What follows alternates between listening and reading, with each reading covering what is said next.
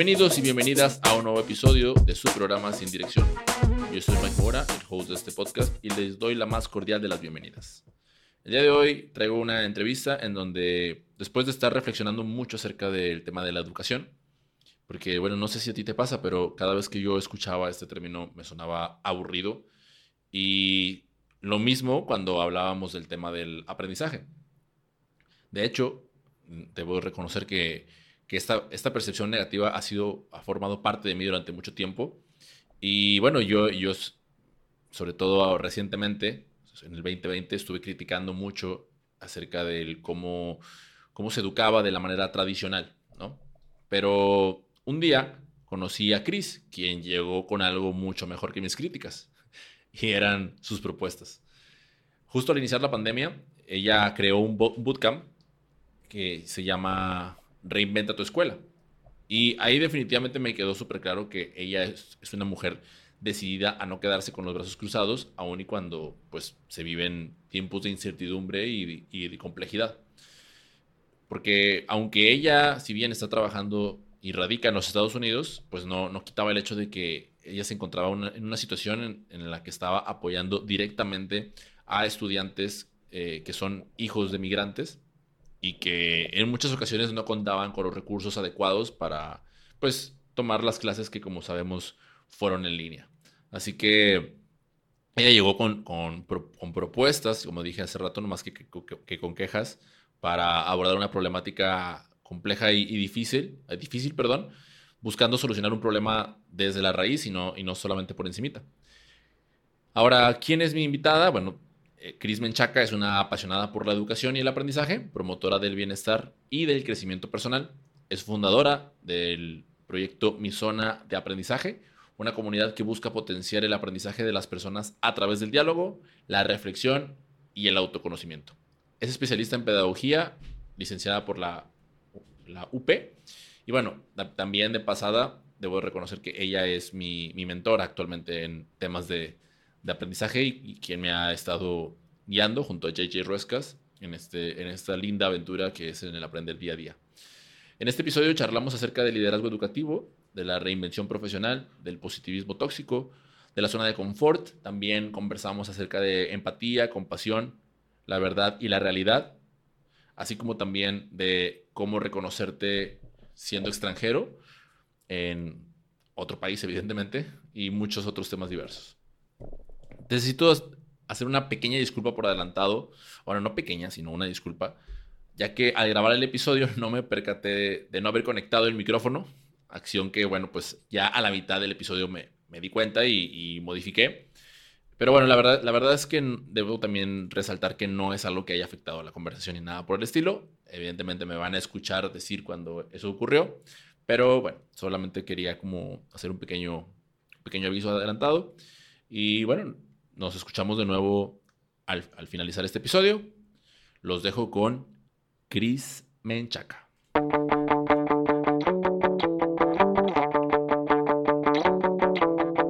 Oye, Chris, eh, me gustaría, me gustaría, me gustaría que me ayudaras a imaginarme mejor el lugar en el que, en el que actualmente estás viviendo, porque vi unas fotografías que me hicieron pensar ¿sabes? ¿Has visto esta caricatura de Heidi?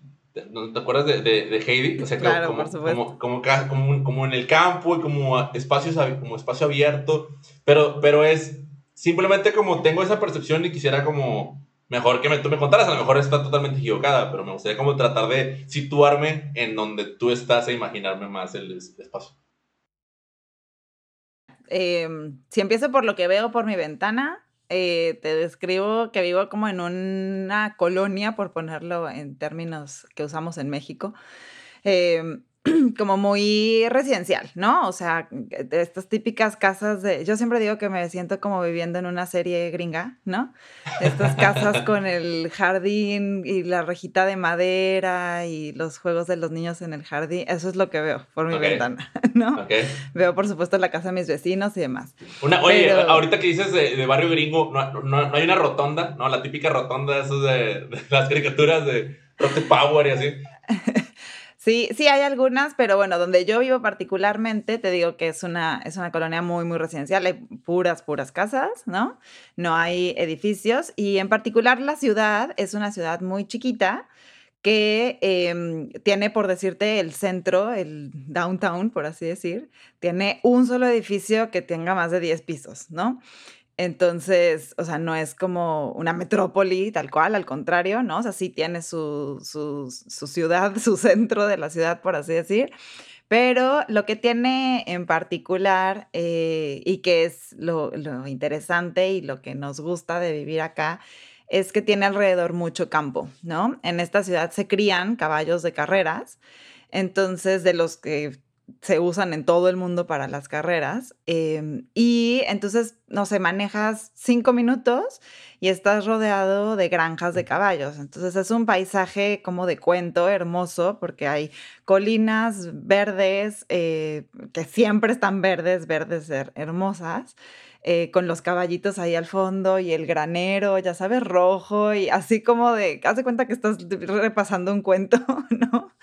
Este, es muy lindo, es muy tranquilo, es, un, es una, una ciudad muy tranquila y... Y pues nada, o sea, como el estilo de vida, la verdad es muy, em, como muy sano, por así decir, ¿no? O sea, como que cada quien siempre está en lo suyo, nadie se mete contigo, todo tranqui, este, no hay tráfico, eh, a donde vas, por más gente que haya, nunca hay mucha gente, ¿no? Y hay mucho espacio al aire libre, mucho espacio verde, muchas cosas como para explorar, eh, hay muchos lagos cerca, entonces la gente normalmente eh, vacaciona, por así decir, o se va de fin de semana a a este tipo de lugares, ¿no? Como lago, kayak, pesca, eh, ese tipo de estilo de vida, mucho hiking, por ejemplo. Em, y la naturaleza, pues la tienes así, como en la palma de tu mano, ¿no? Eh, de repente estás cruzando la calle y se te atraviesa una familia de patitos o de gansos, este, vas a caminar al parque y ves eso, peces, aves, eh, ardillas, eh, ¿no? Como muy, muy, muy cercana a la naturaleza. Nos ha tocado inclusive en, en, la avenida saliendo a dejar a los niños a la escuela, encontrarnos de pronto por ahí un zorro perdido, por ejemplo, este, cosas así, ¿no? Que pues no, no en todos lados tienes esa cercanía, digamos, con la naturaleza. Muchísimas aves y pues nada, eso es, eso es como a grandes rasgos un lugar donde se vive muy tranquilo, em, donde tienes alrededor, te digo, todos estos eh, espacios verdes, campo, eh, caballos, unos paisajes hermosos pero a la vez tienes de todo lo que tendría una grande ciudad, ¿no? O sea, tienes vida eh, nocturna, restaurantes, este, lugares de entretenimiento. Creo que lo que menos hay en este lugar son este, centros comerciales. Entonces. Ah, qué, belleza. Eso nos gusta. Está catalogada eh, esta ciudad como una de las 10 mejores ciudades para vivir en Estados Unidos. Entonces, pues, nos sentimos afortunados. Estoy en Lexington, Kentucky. Pero no le digan a nadie porque si no, luego van a querer venir mucho y ya no va a ser. ya, ya, ya, ya, estamos completos. Ya no, ya no hay, de hecho ya no hay espacio. ¿Sabes qué? se acabó. La verdad. Se acabó el espacio para vender. Ya, ya no, ya no hay dónde vivir. Eh, yo, yo, siempre, bueno, no, no, eso, es otra cosa. Eh, ayer justamente vino a, a, mi casa, o sea, tuve el enorme gusto de que viniera a mi casa uno de mis invitados al podcast, que no, al no, o sea, no vino a, que lo entrevistara, sino vino más bien porque eh, puse a la venta unos libros y vino y recogió uno de ellos. Y el, el Luis García, a quien le mando un saludo escuchando este episodio, eh, y, y, vino, y él, él, está viviendo, él, él, vivía aquí en la misma ciudad que yo, se fue a Estados Unidos, eh, me parece que es Arkansas, si, si no me equivoco, y, y, me, cuenta, me cuenta algo muy similar. En, su caso, él ahorita me parece que trae como, un, como una casa rodante, entonces andan viviendo en esas partes, pero, pero principalmente están ahí en, ahí en Arkansas. Y sube, sus, sube fotografías, sube videos de lugares, pues hermosos, honestamente, ¿no? Y, y, y, a veces es como, o sea, honestamente lo envidio, es como de, wow, o sea, qué padre tener eso, ¿no? O sea, claro que también me hace voltear a ver hacia, hacia mi alrededor y, decir, bueno, ¿qué es lo que tengo yo? O sea, ¿qué, qué es lo que hay aquí y, aprovecharlo? Pero no deja de, de, ser como algo aspiracional. Y, y esto lo, lo, leí justamente en, en, tu blog, ¿no? O sea, que, cuando te ibas a, o sea, cuando, cuando tu esposo te da la noticia de, oye, nos vamos, ¿no? Eh, y miren las, o sea, fue bonito el hecho de, conocí este lugar y espero algún día estemos allá y que tiempo después haya sido, nos vamos a ese lugar que les dije, ¿no? Entonces ahora, yo me identifiqué mucho en ese sentido porque para mí ahora cuando platico con ustedes es aspiracional el, el ojalá y algún día pueda estar yo allá. Eh, y, bueno, también, también lo decías, ¿no? Cuidado con lo que deseas, ¿no? Pero, para mí es como de, bueno, en este momento eh, sí me da, que por cierto me dio miedo esa, esa, esa frase de, sí es cierto, hay que tener cuidado con lo que estoy diciendo, ¿no? Pero, al mismo tiempo fue como que, ah, bueno, dale, pero pues eso es lo que deseo en este momento. Si, si estando allá me arrepiento, bueno, pero pues ya por lo menos lo cumplí. ¿Sabes? Claro, sí, totalmente, totalmente. Y con nosotros fue muy curioso porque eh, mi esposo viaja mucho de trabajo y él ya había tenido oportunidad de estar aquí, te digo, hace un montón de años, cuando nació mi segundo hijo, que tiene ya ocho años. Eh, y recuerdo que llegó así con, la, con las revistas de, mira, quiero que, quiero que veas este lugar, este hermoso, me encantaría llevarlos, los caballos y todo esto y tal, no sé qué. En ese entonces, pues fue como de, ah, pues sí, algún día iremos a conocer, ¿no? De vacaciones. Y cuando se dio la oportunidad, a mi, mente vino en ese momento como de, ah, teníamos esas revistas, ya sabes, ahí a nosotros nos gusta o nos gustaba coleccionar revistas como de estas turísticas y así, ¿no? Eh, onda México desconocido y ese tipo de cosas. Y ahí eh, teníamos un revistero con, con, y por ahí estaba la revista de Lexington, ¿no? Oye, pero, pero eso, eso, me llamó la atención cuando, cuando, cuando pones ahí que eh, dejé que se empolvara en, en nuestro revistero. Y, para mí fue, o sea, honestamente para mí fue como, yo no, no, no fui de revistas, ¿no? O sea, ni, ni mis papás tampoco, ¿no? ¿no? es como que en mi casa, o igual y sí, a lo mejor mi mamá ahorita que me escucha va a decir, este, porque debo compartirles que mi mamá escucha este podcast. Eh, soy de los afortunados que, que, su mamá se escucha su podcast. Eh, yo también, entonces, yo que, también. Que, que, de repente me diga, este, oye, no, sí había revistas, no, no, no te acuerdas, pero específicamente, lo que sí estoy seguro es que revistas de viajes no había. Y en el caso tuyo fue como de que, ah, ¿cómo, cómo, es eso, Cris? O sea, ¿cómo, ¿cómo está esa onda de, de coleccionar revistas de viajes? ¿de dónde, de dónde las agarras? ¿O quién las, quién las escribe? O... Uy, hay un montón. O sea, que, que, no, que no todos hacemos lo mismo. no, la verdad es que creo que sí fue algo que en su momento eh, mi esposo y yo compartíamos, nos gustaban mucho las revistas. Yo siempre he sido, bueno, no sé si siempre, pero eh, las revistas para mí son como una lectura más ligera que un libro, por supuesto, y que uso en determinados momentos como de break, haz de cuenta, ¿no? Eh, pero de ciertos tipos. Entonces, yo, mi primera revista, y te vas a reír de mí, que tuve, que, la primera suscripción que tuve a una revista, fue cuando tenía nueve años. Me suscribí a una revista de fotografía para aprender a tomar fotos. Em, y entonces me llegaba la revista todas las semanas a mi casa y evidentemente no existía esto del internet y, estas maravillas. No había YouTube para que te enseñaran a tomar buenas fotos en ese entonces, imagínate. Eh, habrá gente que diga, ¿qué? YouTube siempre ha existido, pero no. Y entonces no, aprendía, aprendíamos por otros medios. Déjame te digo, déjame te digo que la, la, gran mayoría de, de, la, de, la, gente que escucha este podcast sabe que antes no había YouTube. O sea, esa, esa, esa parte. Consuela, me consuela y entonces yo aprendía a través de una revista. Entonces la primera revista que tuve fue esa, era una revista amarilla, me acuerdo perfectamente, y se llamaba así, foto y video. nada creativo. al, al punto. Al punto. Y lo que tenía era justamente eso, técnicas y, pues tips para tomar buenas fotos. Y esa fue la primera revista que, digamos, coleccioné, por así decir, pero porque estaba suscrita a ella, ¿no? No recuerdo la verdad cuántos números habré tenido. Pero después de eso, como que las revistas siempre me, me han llamado la atención. Me gusta mucho ese tema de, de la impresión y de que escribas, eh, ¿no? los artículos acompañado de imágenes y que en un mismo eh, paquetito que es la revista tengas como de todo un poco, ¿no? Em, entonces, sí, la verdad es que siempre he tenido revistas a mi alrededor, desde, te puedo decir, la Chilango, este, unas cosas más culturales tipo Algarabía, no sé si alguna vez la conociste, que eran unas revistitas así largas, con temas, la verdad, muy interesantes. Yo recuerdo que en mi casa siempre hubo el selecciones, no sé si lo recuerdas, a lo ah, mejor tu mamá sí, este, en casa de mis en casa de mis abuelos también siempre había revistas. Yo creo que ahora, ahora que lo pienso, quizá viene no de mí, quizá viene de cosas que vi en mi familia que se hacían. Claro pero la revista Chilango, la México Desconocido, eh, ya, por hacer, ya sin hacerles publicidad, pero ese tipo de, ese tipo de revistas em, me gustan, me gustan.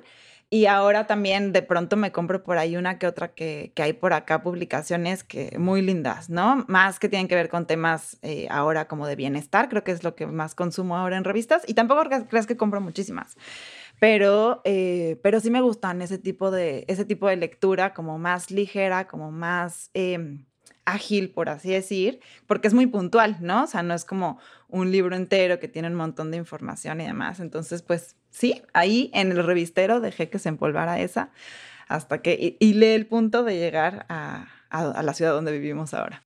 Oye, pero es bien curioso porque, o sea, ahorita me hace mucho sentido cómo esas revistas de viajes, o sea, después para ti se convirtió en tu propio blog, ¿no? O sea, terminaste, terminaste haciendo lo, lo, que te gustaba consumir a ti, pero ahora desde tu propia experiencia, ¿no? O sea, tú estabas compartiendo tus, tus vivencias de, eh, mientras viajabas y, y como, o sea, volviendo a eso, a eso que decías, ¿no? De cuidar por lo que deseas, deseas, perdón, porque pues tú, tú deseabas viajar y, pero ya que, ya que lo estabas viviendo era de que, ah, caray, o sea, pero no me lo imaginaba así, o sea, yo pensé que iba a ser en estas otras condiciones, o yo pensé que iba a ser en estas otras, en, en, en otro momento de mi vida, o lo que, o lo que, lo que quieras, este, o sea, ahora como que me hace muchísimo más sentido en mí, o sea, no es como que no, no tenga sentido para ti, o sea, en mí que te estaba como buscando y viendo, digo, ah, ahora, ahora comprendo esa, esa parte. Y, y, yo también, o sea, yo también conocí selecciones, Chris, no, no, no.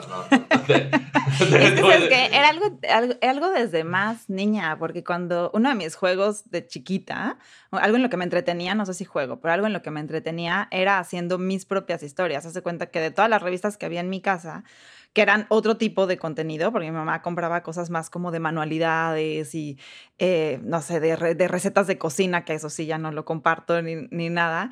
E, ella, siempre tenía ese tipo de revistas en casa.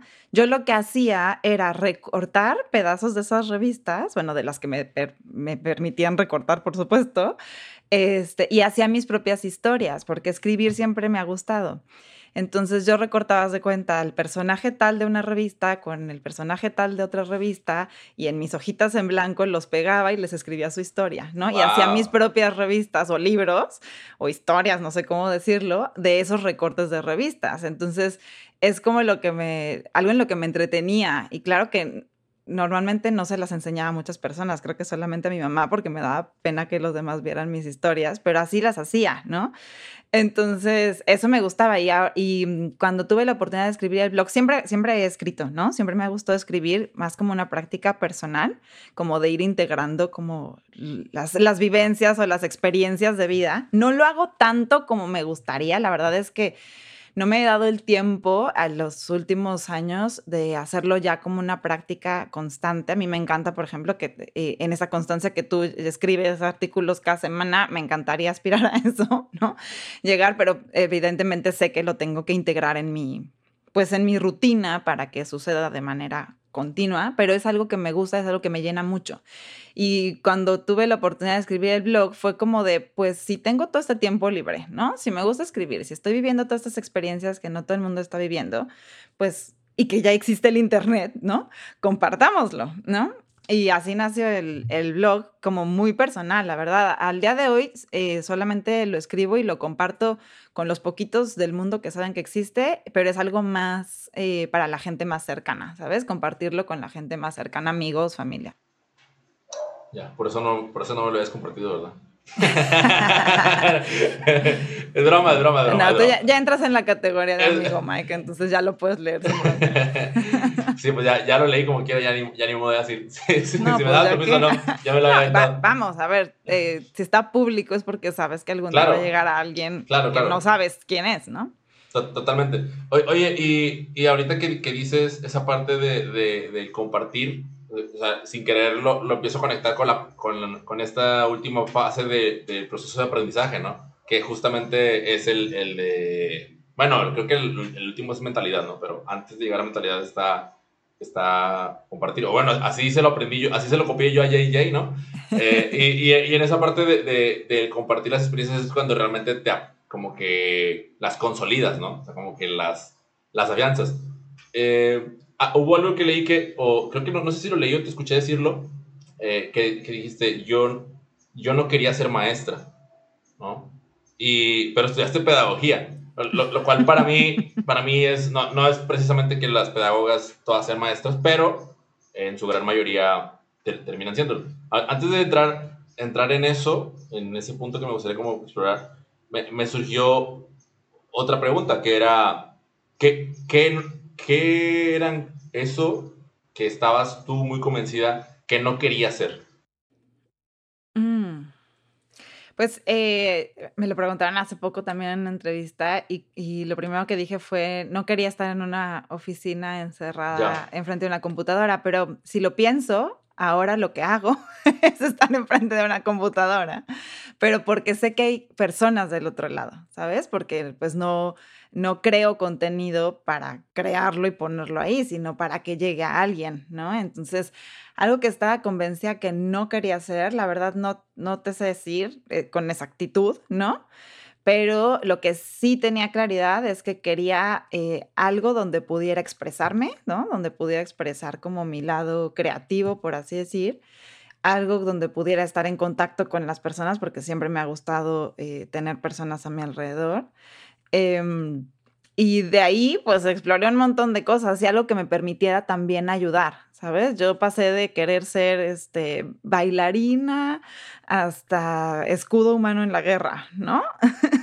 Yo quería en mi adolescencia así de, ah, pues me voy a la, a la, guerra de Irak, por ejemplo, y me pongo, de, obviamente mi mamá me dijo, estás pero muy mal, ¿no? Eso no va a suceder jamás.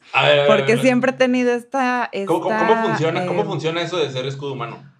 Pues en algún momento de mi vida yo creo que leí que, que, que, había personas que, que, se usaban a sí mismas como escudo para que otros, al no, para no lastimarlos, eh, pues no atacaban la ciudad o el lugar donde, donde querían atacar o oh. debían hacerlo, ¿no? Wow. Y yo siempre tenía este impulso, como esta, eh, ¿cómo decirlo? Eh, actitud de servicio al, a las otras personas, ¿no? Entonces, y de hecho en mi adolescencia estuve muy, muy metida en muchas cuestiones de voluntariado y de, y de servicio a la comunidad y de ayuda, porque es algo que en mí vive, ¿no? El, el, servir a otros. y eso pues puede tener muchas maneras de manifestarse, ¿no? Pero en mi adolescencia sí en algún momento dije, me voy a ir de escudo humano a la guerra, ¿no? y por supuesto que no me dejaron. Entonces, aquí estoy. Eh, y, no sé, es algo que, que, ahí, pero a lo que iba es que, eh, contestando tu pregunta, no sé si tenía claro que no quería hacer, pero sí tenía claro que tenía que ser algo que me permitiera eso, como expresarme, que me permitiera estar en contacto con, con las personas y poder ayudar, ¿no? Entonces, y a la fecha creo que son algunos de los valores, si les podemos llamar valores, que rigen el que yo decida estar dentro de un proyecto o de un trabajo, por ejemplo, o no el que yo pueda tener esa oportunidad de expresión, esa oportunidad de servir y por supuesto de seguir aprendiendo continuamente, ¿no? Si es un lugar donde, donde tengo que, quedarme a los demás y etcétera, pero que no me permite crecer y aprender o tener cierto eh, reto, ¿no? Personal, normalmente es algo donde, donde desisto, ¿no? Y digo, no, de ahí no soy. ya, pues sí, mi, mi, pregunta iba enfocada y, y, y qué curioso porque a, mí se me hace que a veces es más sencillo contestar que no quieres que, que, que, si quieres, ¿no? Ah, y me, me, parece curioso que tú más bien eh, dices al revés, o sea, yo más bien ya te contesto lo que sí, lo que sí sabía que quería. Y, te, tienes, tienes noción de en qué momento, o sea, te, te platico brevemente mm, parte de mi historia. A mí me pasó que yo de niño quería ser bombero ¿no? O sea, y luego después, cuando, cuando mi mamá me dijo que me iba a morir de hambre de, de, No, no me dijo que me iba a morir de hambre, ese fue mi papá, cuando le dije que iba a estudiar, deportes. No, eh, mi mamá me dijo que no, que no me iba a alcanzar ni para las tortillas, eso fue lo que, fue lo que ella me dijo, el tema de ser bombero. Luego después también quise ser bailarín, ¿no? Y, y también quería ser rapero. Entonces, al, al, final creo que, o sea, yo esto que, que hago aquí es como mi parte, va a sonar mal, ¿no? Pero mi, mi, parte frustrada de rapero terminó siendo podcaster. Mi parte, mi parte de, de, bailarín quería ser bailarín de hip hop y terminé siendo bailarín de salsa. Y en la parte de, de los bomberos, ah, no soy una persona, o sea, no, no, sé cuántas, cuántas sí, sé que los hay, pero no soy una persona que le guste mucho el tema de los conflictos. ¿no? Entonces no me gusta que haya conflictos, me gusta que la gente, o sea, me gusta eh, y, también ahí tiene una connotación que no, no, me parece tan agradable, pero me gusta, que, me gusta agradar a la gente y me gusta que la, la, gente se sienta a gusto, ¿no? Pero, pero llevado al extremo, eso también se transforma en un querer agradar constantemente o querer agradar a, todo el mundo y, y, bueno, la vida me ha enseñado que eso es imposible, ¿no? Entonces, pero, pero específicamente, o sea, volviendo al punto de, de, de, por qué lo relaciono con los bomberos, porque siento que ahora mi labor está en apagar fuegos en, en las áreas en las que me toca desempeñarme. Me gusta que, que, se, que se arreglen las cosas, que se converse y demás, ¿no? Entonces, tomando eso, yo no, yo no, no recuerdo exactamente, quizás eso fue hace unos 5 o 6 años cuando empecé a darme cuenta de eso. Eh, o sea, cuando hice la relación de los bomberos y del bailarín, que porque ya estaba, ya estaba bailando, y pues lo del hip hop y rapear apenas, apenas, ya después cuando tuve el podcast, ¿no? Entonces, eh, eso me hace, me hace preguntarte si, si tienes como detectado esa, eh, de manera consciente, ¿en qué momento te diste cuenta de eso, de que, te, que lo que querías era expresarte, servir y aprender?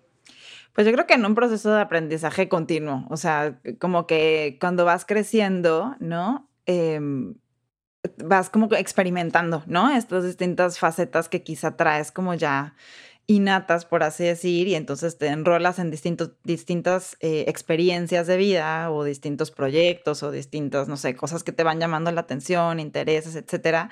Y yo creo que a medida que vas eh, creciendo, pues te vas dando cuenta, ¿no? O sea, de, ah, pues sí era por aquí, pero no era por aquí, o por qué esto me atraía tanto en su momento. Pero, pero no, hubo momento, no hubo un momento en donde tú digas, aquí, o sea, pasó a esto y ahí me di cuenta, por ejemplo, el tema del voluntariado, ¿no? O sea, ¿qué edad tenías cuando hiciste tu primer voluntariado?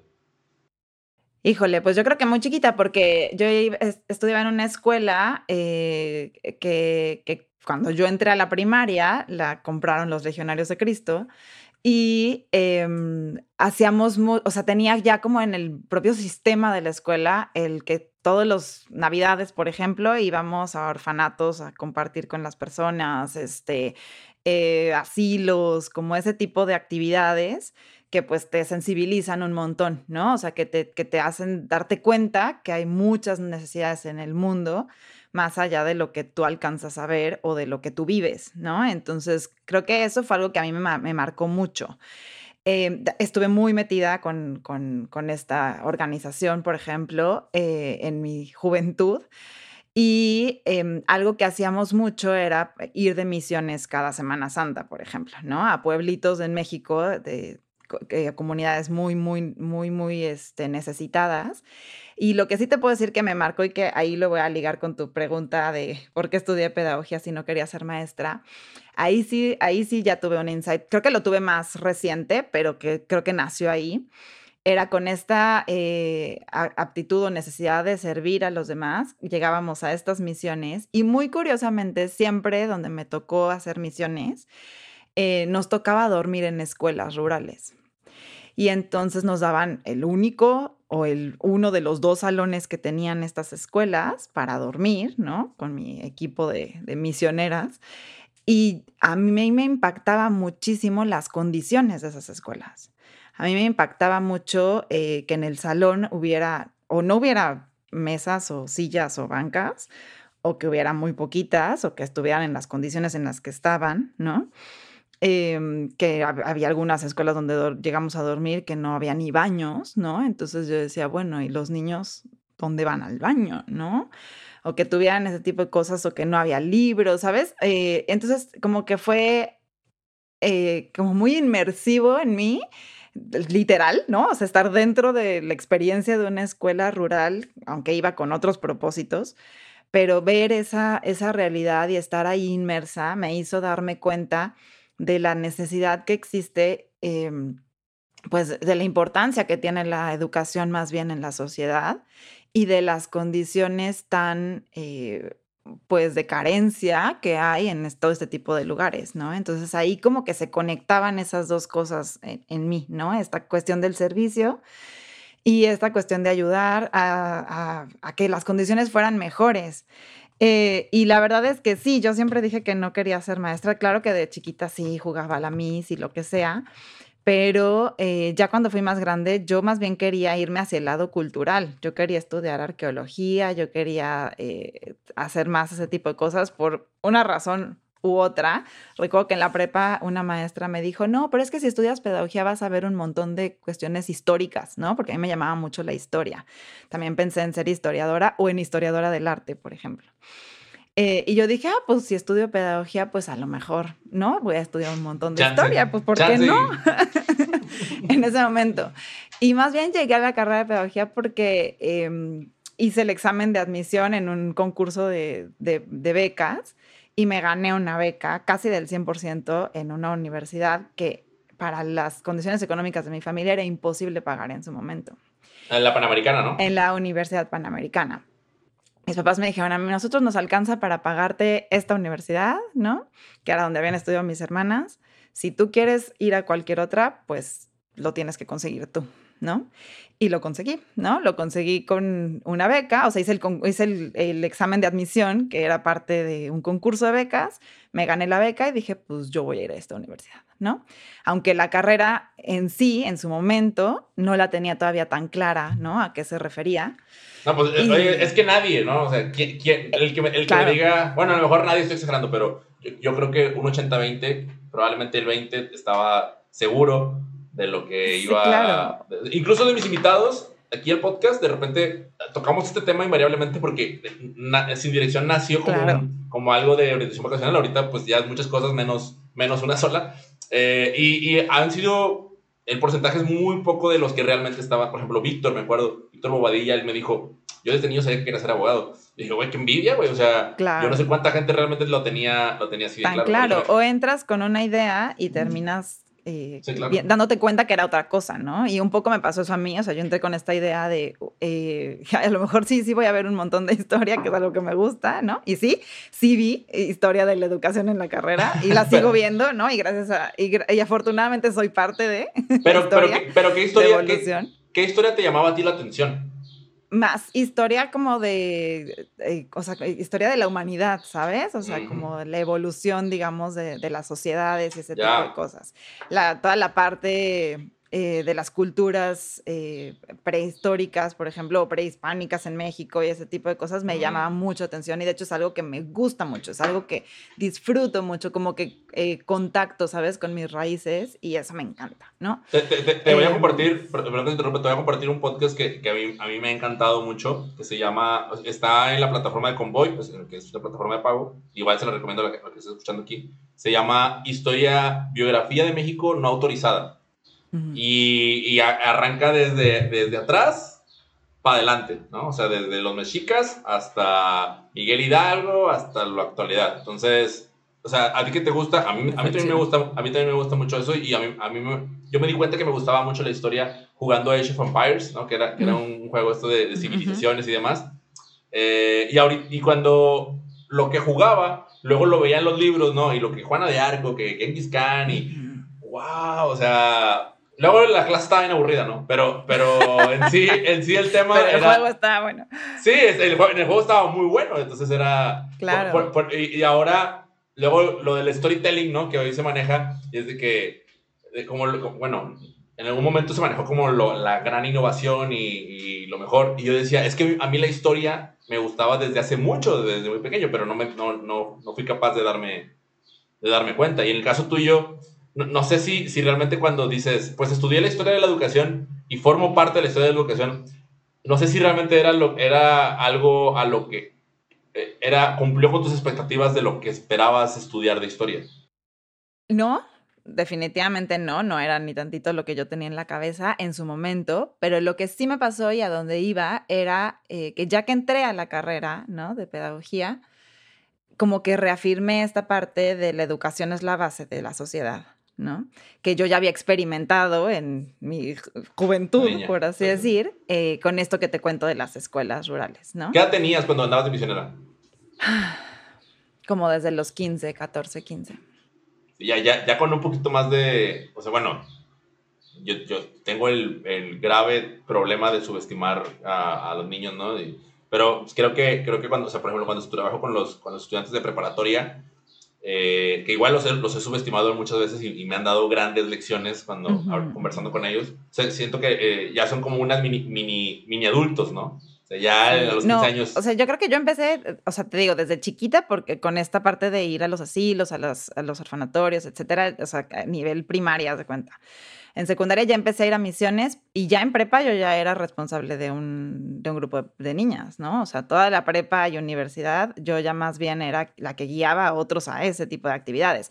Pero para mí fue como muy significativo todo ese tipo de experiencias porque en mi familia nunca tuvimos ese tipo de, de, actividades, ¿sabes? Como de vamos a ayudar a otros, no porque no, quizá no lo tuvieran, sino porque pues no era algo que se acostumbraban, ¿no? O sea, y para mí fue muy significativo esa parte de decir, ah, así puedo ayudar a otras personas, ¿no? Digo, como que en mí ya vivía eso. Entonces, como que cuando entro en la carrera de pedagogía, entonces reafirmo que con la educación, o le pongo nombre más bien, como eh, dándole educación a las personas, puedo ayudar a que esas condiciones de vida mejoren. ¿Sabes? Como que puedan tener una, vida mejor. Entonces, em, ahí fue donde me enamoro de la educación y eh, seguía diciendo que no quería ser maestra, porque yo quería enfocar mi carrera más bien hacia dos lados, o hacia la pedagogía social, que era esa parte de trabajar en ONGs,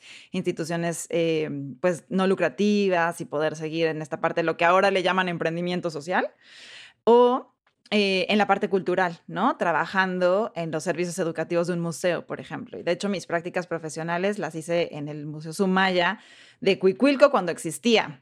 Después ya nada más se quedó el Museo Sumaya de, el que está en Polanco hoy en día, pero eh, sí hice algunas de mis prácticas ahí y me encantó y tal. Y después, por azares de la vida, antes de terminar la carrera, eh, me invitaban a, entrar a cubrir un puesto en un kinder eh, y dije, bueno, pues en lo que termino la carrera, pues voy ganando un poquito de dinero y etcétera. Y entré a hacer mis de kinder, lo que dije que lo que siempre dije que nunca iba a hacer.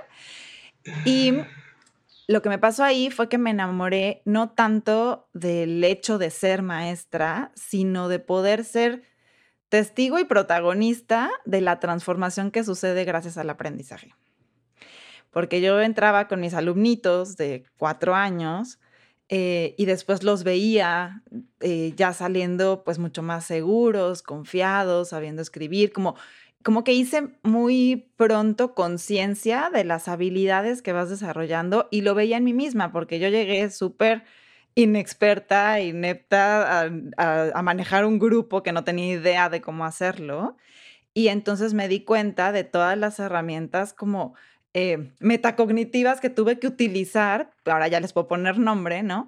Para poder adquirir esas habilidades que necesitaba en ese momento para ese trabajo, ¿no?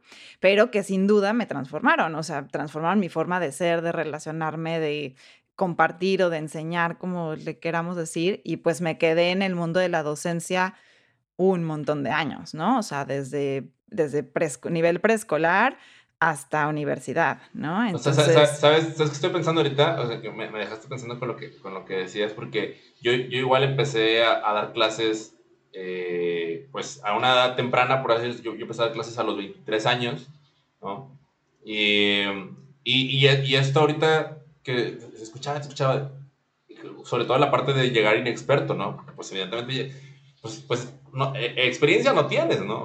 Eh, más que la que tuviste como estudiante y, te acuerdas inmediatamente de lo, que acababas de... O sea, literalmente te acababas de salir del salón y ya estabas eh, del otro lado, ¿no? Claro. me, hace, me hace reflexionar en cuanto a, si no sería necesario como el mismo tiempo que le toma la especialización a los médicos, ¿no? Para que, para que ejerzan, quizás también el, tema de la docencia deberías, debería estar sucediendo algo, algo, algo similar, o sea, un un sistema que nos preparara de, una forma en la que no, no, quiero relacionar el tema de años directamente a, entre más años mejor maestro eres, pero sí en cuanto a mayor preparación antes de ser, de estar frente a grupo.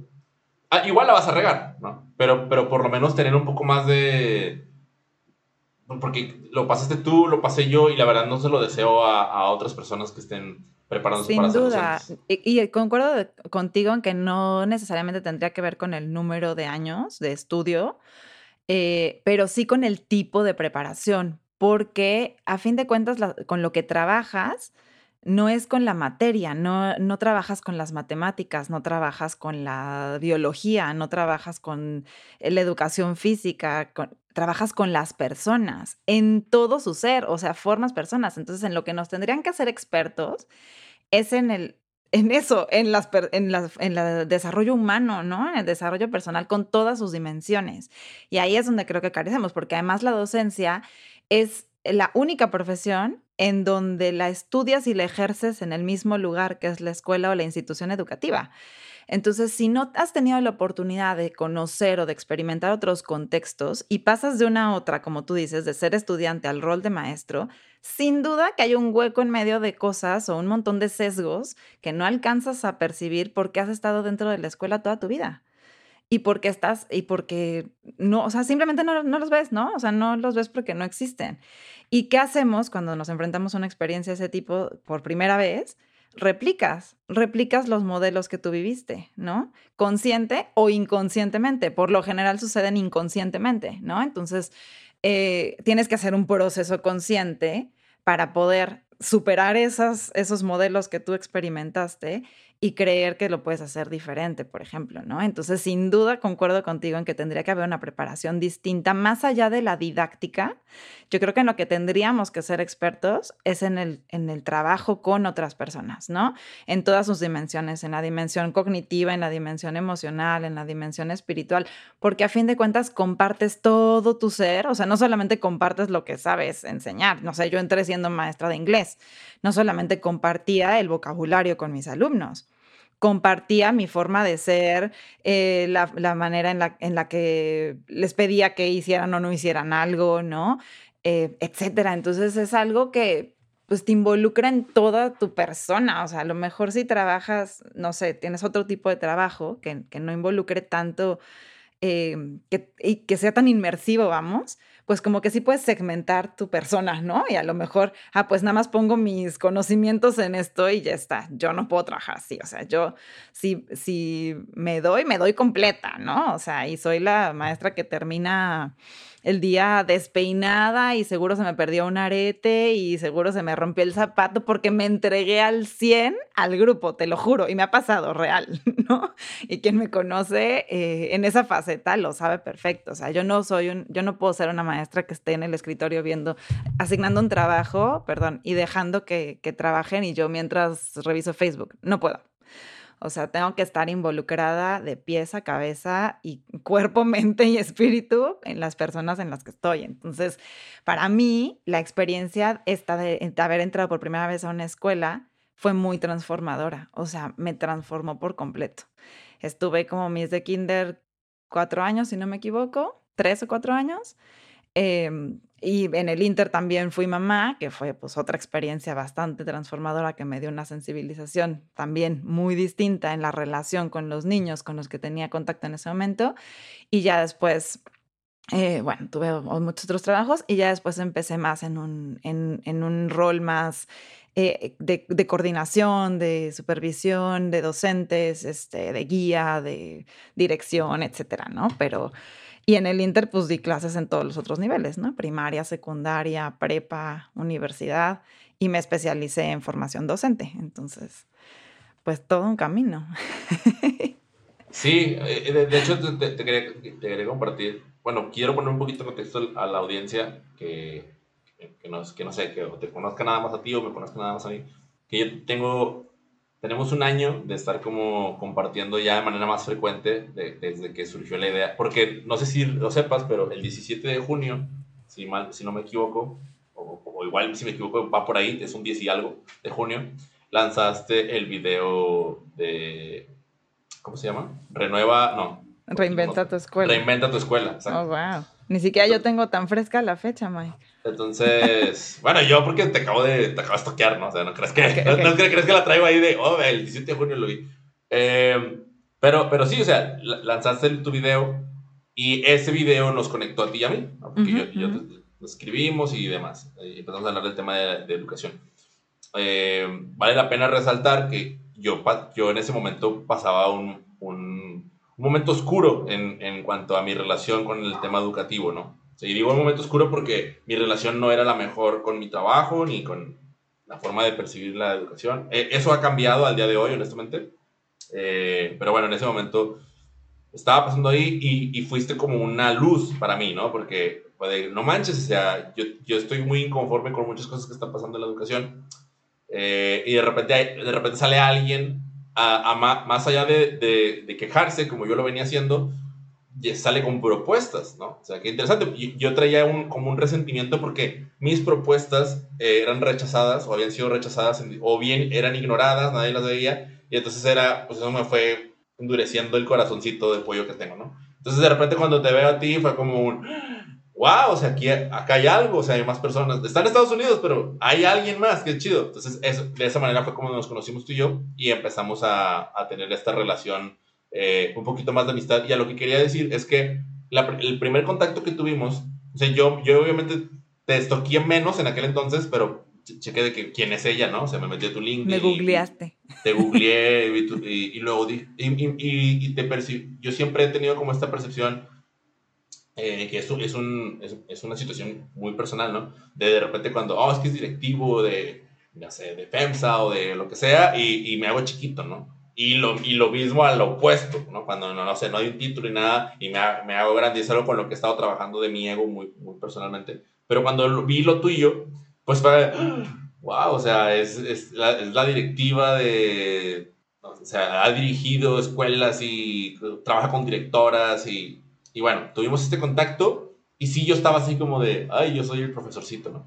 Y empezamos a platicar y, y meses más tarde se me olvidó, o sea, realmente se me olvidó esa parte tuya, ¿no? Porque ya hablábamos más en, en plan de, de, amigos, de compas, de, eh, no sé qué y, demás. Y cuando, cuando empiezo a prepararme para esa entrevista, me, o sea, vuelvo a revisar tu currículum y lo, es verdad, es que Cris todo esto, o sea, entonces, como, como no tenemos este contacto, o sea, es, muy extraño porque, por eso te decía antes de empezar a grabar, o sea, eh, conozco una parte de ti, ¿no? O sea, una, parte de ti que, que, si igual si yo tuviera, no sé, si hubiéramos trabajado, por ejemplo, en el mismo kinder, a lo mejor yo hubiera dicho, es que Chris es, es la que siempre, o sea, trae ideas, anda, anda moviendo el pandero, anda dirigiendo para dónde, para dónde nos movamos, anda proponiendo. Y esa parte, pues como siempre, como, como cuando yo te conozco, pero no es como que estemos en un lugar donde haya más gente, entonces no he visto esa capacidad de liderazgo más que la que ejerces conmigo en, en el tema que, que, me, que me coacheas, que es el tema del aprendizaje.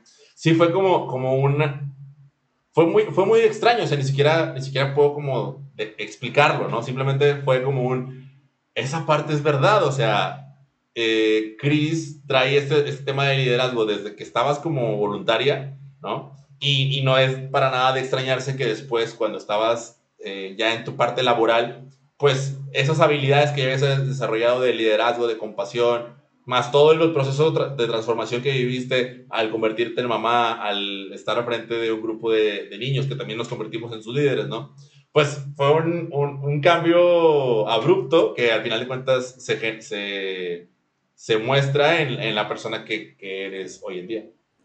Sí, y es chistoso esto que dices, y, porque, a ver, dos cosas que me surgen cuando te escucho.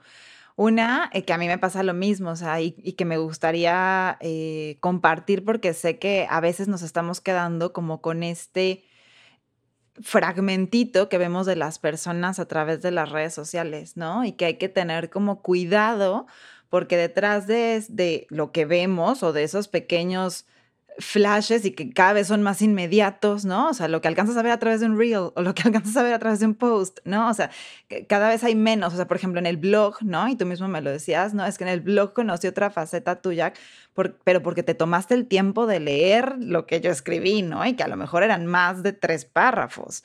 Em, es como, como que esta inmediatez, no sé si, si me explico, nada más nos deja ver como destellos de las personas, ¿no? Y a mí también me pasa, y de pronto esos destellos, pues, ¿qué hacen? Te apantallan, ¿no? pero no nos damos el tiempo de realmente conocer a la persona que está detrás de todo eso y que a fin de cuentas, pues es una persona completa, ¿no? O sea, con todas sus dimensiones. Y que si trabajando uno a uno con, con las personas, por ejemplo, en un salón de clases, por ponerlo en el contexto escolar, eh, a veces no alcanzas a conocer a toda la persona completa, ¿no? pues a través de, las redes sociales, pues menos, ¿no? A menos de que realmente te dé tiempo. Y digo, ¿cuántas llamadas de este tipo no hemos tenido, Mike, no? Tú y yo, o hemos intercambiado mensajes de voz y a fin de cuentas tiene que ver con lo que tú quieres compartir a los demás, ¿no? Entonces, em, creo que, creo que eso, pero sin duda gracias también por reconocer no solamente esa parte que yo proyecto en, la, en el aspecto profesional, sino también por reconocer que hay un humano detrás con todos los, eh, no sé, luchas y, personales y, ¿sabes? Eh, aspectos que, que, nos contrarían a todos los seres humanos y que pasamos por las montañas rusas de emociones y etcétera. Pero me gusta que ese video que yo lancé como, em, yo sentía en mí en ese momento como tengo que hacer algo con todo esto que estoy viendo, con todo esto que estoy percibiendo, con todo lo que yo ya he vivido, con todo lo que sé que viene, ¿no? Necesito ponerlo allá afuera y que resuene con quien tenga que resonar, ¿sabes? O sea, eh, y me gusta que en ese momento de oscuridad haya, te haya servido de luz, ¿no? Al menos para creer, porque esa era mi intención tal cual, como despertar conciencias y decir, creamos que hay otra realidad que es posible, o sea, porque de verdad se veía muy negro el panorama y se sigue viendo. Y yo hay días que, híjole, que lo veo tan negro y tan pesimista que digo, no sé si esto va a cambiar realmente, ¿no? Y de pronto me vuelve a entrar un aire de, no, sí, tiene que haber otra forma, ¿no? Porque siempre ha sido así, o sea, como de, bueno, si no se puede por aquí, pues intentemos por acá, ¿no? O sea, qué necesidad de estarnos dando de topes por un lado cuando a lo mejor hay otras posibilidades. Y, y gracias a eso es que yo también me he abierto a conocer y a relacionarme con personas que viven las cosas muy diferentes eh, que yo, pero también me pasa, ¿no? O sea, también me pasa que de pronto eso me destella y también me hago chiquita, ¿no? Y digo, ay, no, pues yo quién soy, ¿no? Eso. Y por otro lado, algo que ha sido difícil para mí mantener en este tiempo de virtualidad ha sido esa habilidad de liderazgo, por ejemplo, porque yo estoy acostumbrada a estar rodeada de personas, de dirigir un equipo de trabajo, un equipo docente o tener colaboradores. Y hoy en día que trabajo, que emprendo sola, eso es algo que me cuesta muchísimo trabajo, ¿no? Que ya he estado buscando mis, mis formas de, hacerme de un equipo y de poder, eh, porque aparte pues me faltan manos, obviamente no puedo hacerlo todo, hago muchísimas cosas de lo que hago, pero no puedo hacerlo todo si quiero avanzar un poco más rápido, ¿no? Entonces, esa parte... Em, que sin duda es una habilidad que yo traigo innata, pero que he estado nutriendo por años, en este momento me cuesta trabajo pensarla en este contexto, ¿no? Si siguiera, o sea, me proyecto a mí misma, si siguiera de aquí a cinco años trabajando sola, ¿hasta dónde voy a avanzar? O si me hago de un equipo, ¿hasta dónde puedo llegar? ¿No? Entonces creo que, creo que eso es, es importante, pero sin duda que sí, sí tengo una beta optimista y yo creo que si no la tuviera, pues ya no estaría haciendo nada de lo que hago.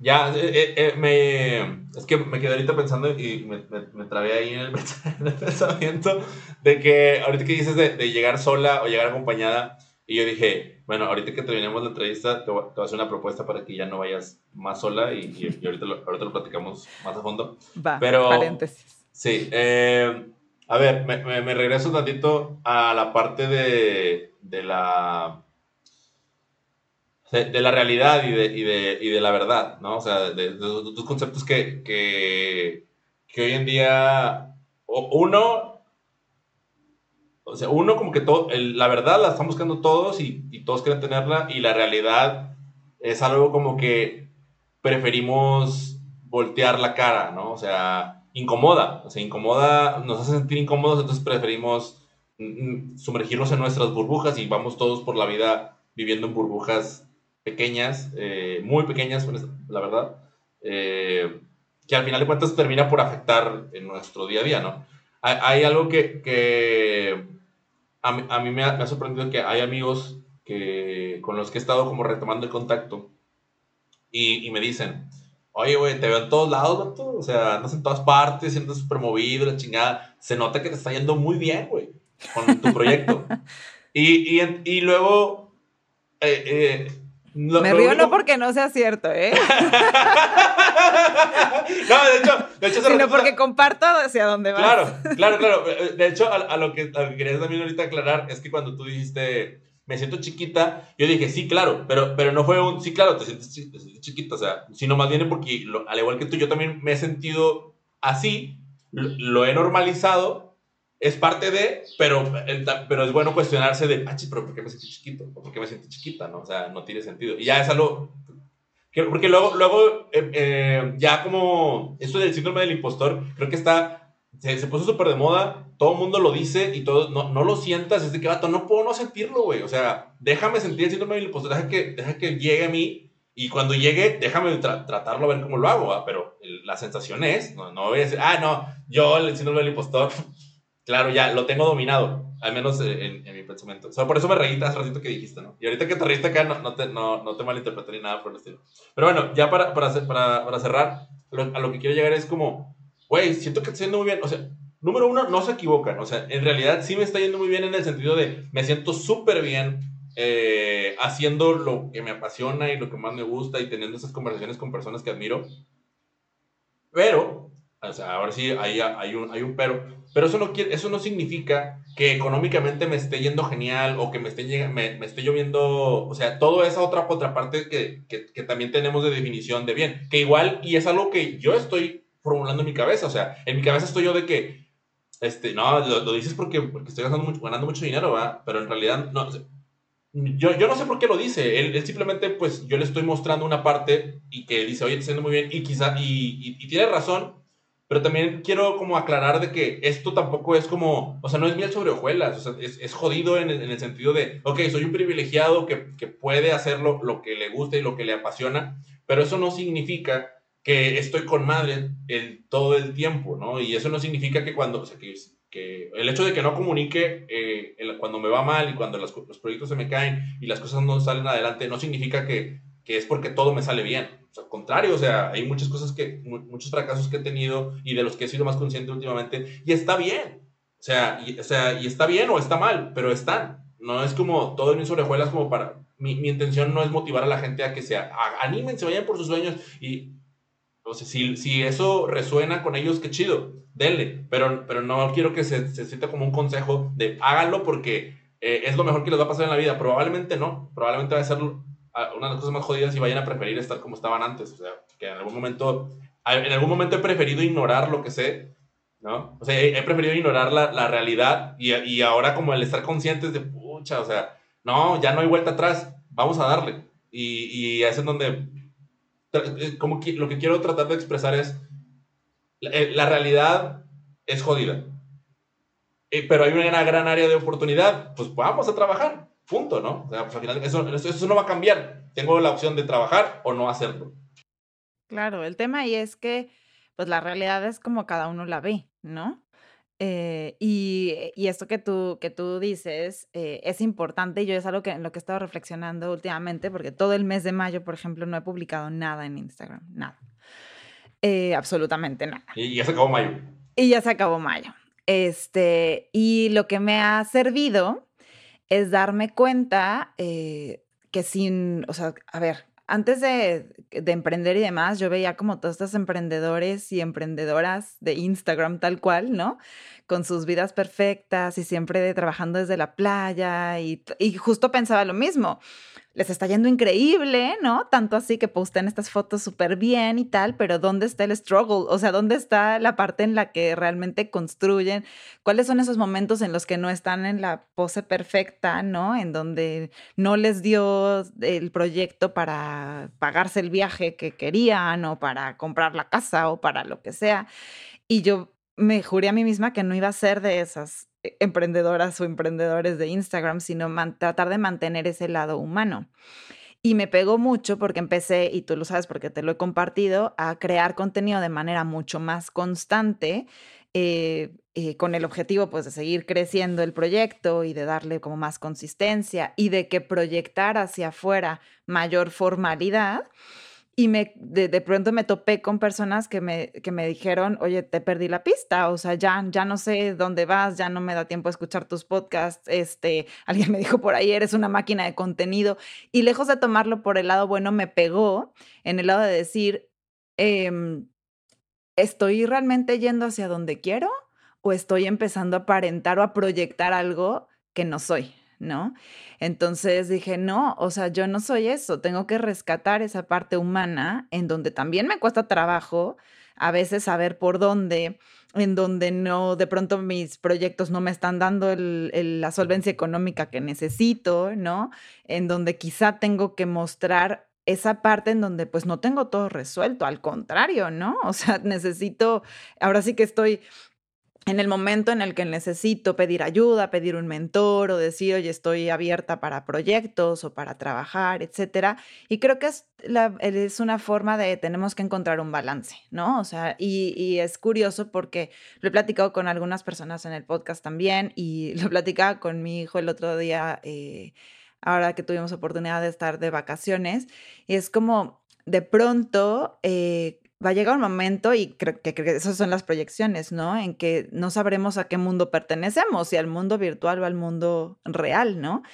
Y creo que este tipo de cositas son como betas que nos dejan ver en qué momentos puede llegar a pasar eso, ¿me explico? Y mm, como eso me quedé, por ejemplo, con eh, del episodio que grabaste con Yusel Cuevas, justo esa reflexión donde ella dice, es que mi vida real está fuera de Instagram, ¿no? O sea, lo que yo pongo en Instagram es una cosita de lo que pienso, es una cosita de lo que hago, pero mi vida real está en otro lado, está en el consultorio, está en mi trabajo, está en tal. Y ese fue un 20 que me cayó y dije, claro, o sea, ¿de qué sirve que yo siga creando contenido para nutrir las redes sociales si por acá no le estoy poniendo tiempo, dinero y energía, que también me requiere lo otro, en realmente crear, ¿no? Em, pues capitalizar mi, mi negocio, este, tener un patrimonio para mis hijos, ¿sabes? O sea, porque solamente tenemos energía limitada, tiempo limitado y es una cuestión de decisiones, dónde lo quieres invertir, ¿no? Entonces, para mí es como un constante ir y venir y calibrar y recalibrar y volver a balancear esta parte, pero sin olvidar esa parte humana. O sea, somos humanos intentando hacer lo mismo que cualquier otra persona, cada quien en el medio o en el lugar y en el contexto en el que está o en el que eligió estar, ¿no? Entonces, creo que eh, esto, esta reflexión puede ir en torno ahí, o sea, ¿a qué mundo quiero pertenecer, no? Obviamente hay que pertenecer a los dos, pero quiero estar 100% mundo digital o también quiero estar, ¿no? En contacto con las personas uno a uno, porque a mí lo que me, impacta, por ejemplo, lo que me, impacta de manera eh, negativa, o sea, que no me gusta, vamos, es cuando las personas para las que empecé a crear este contenido ya ni siquiera lo siguen, porque lo ven muy lejano, ¿me explico? Entonces es como, no, ¿para quién era? ¿Me explico?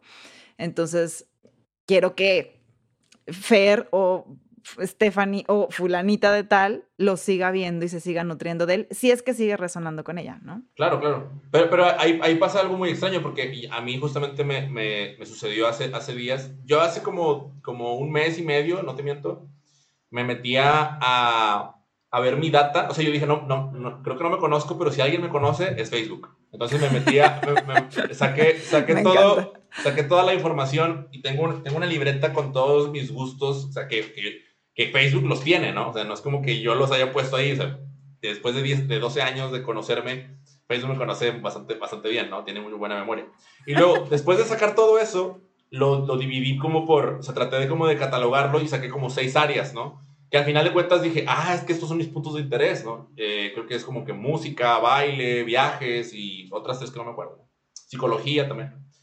Entonces ya como que, ah, como que, o sea, como que eso me permitió conocerme un poco más. Dije, cool, esto lo voy a tomar como referencia a la hora de sentarme en las entrevistas a conversar, porque al final de cuentas son mis temas de, son mis temas de conversación, ¿no? No pasa nada. Ya sentándome a, a conversar, yo decía, a ver, ¿para quién es el podcast? Y, decía, pues para las personas que, a ver, a ver, ¿para quién es el podcast? O sea, ¿para, para quién está haciendo esto?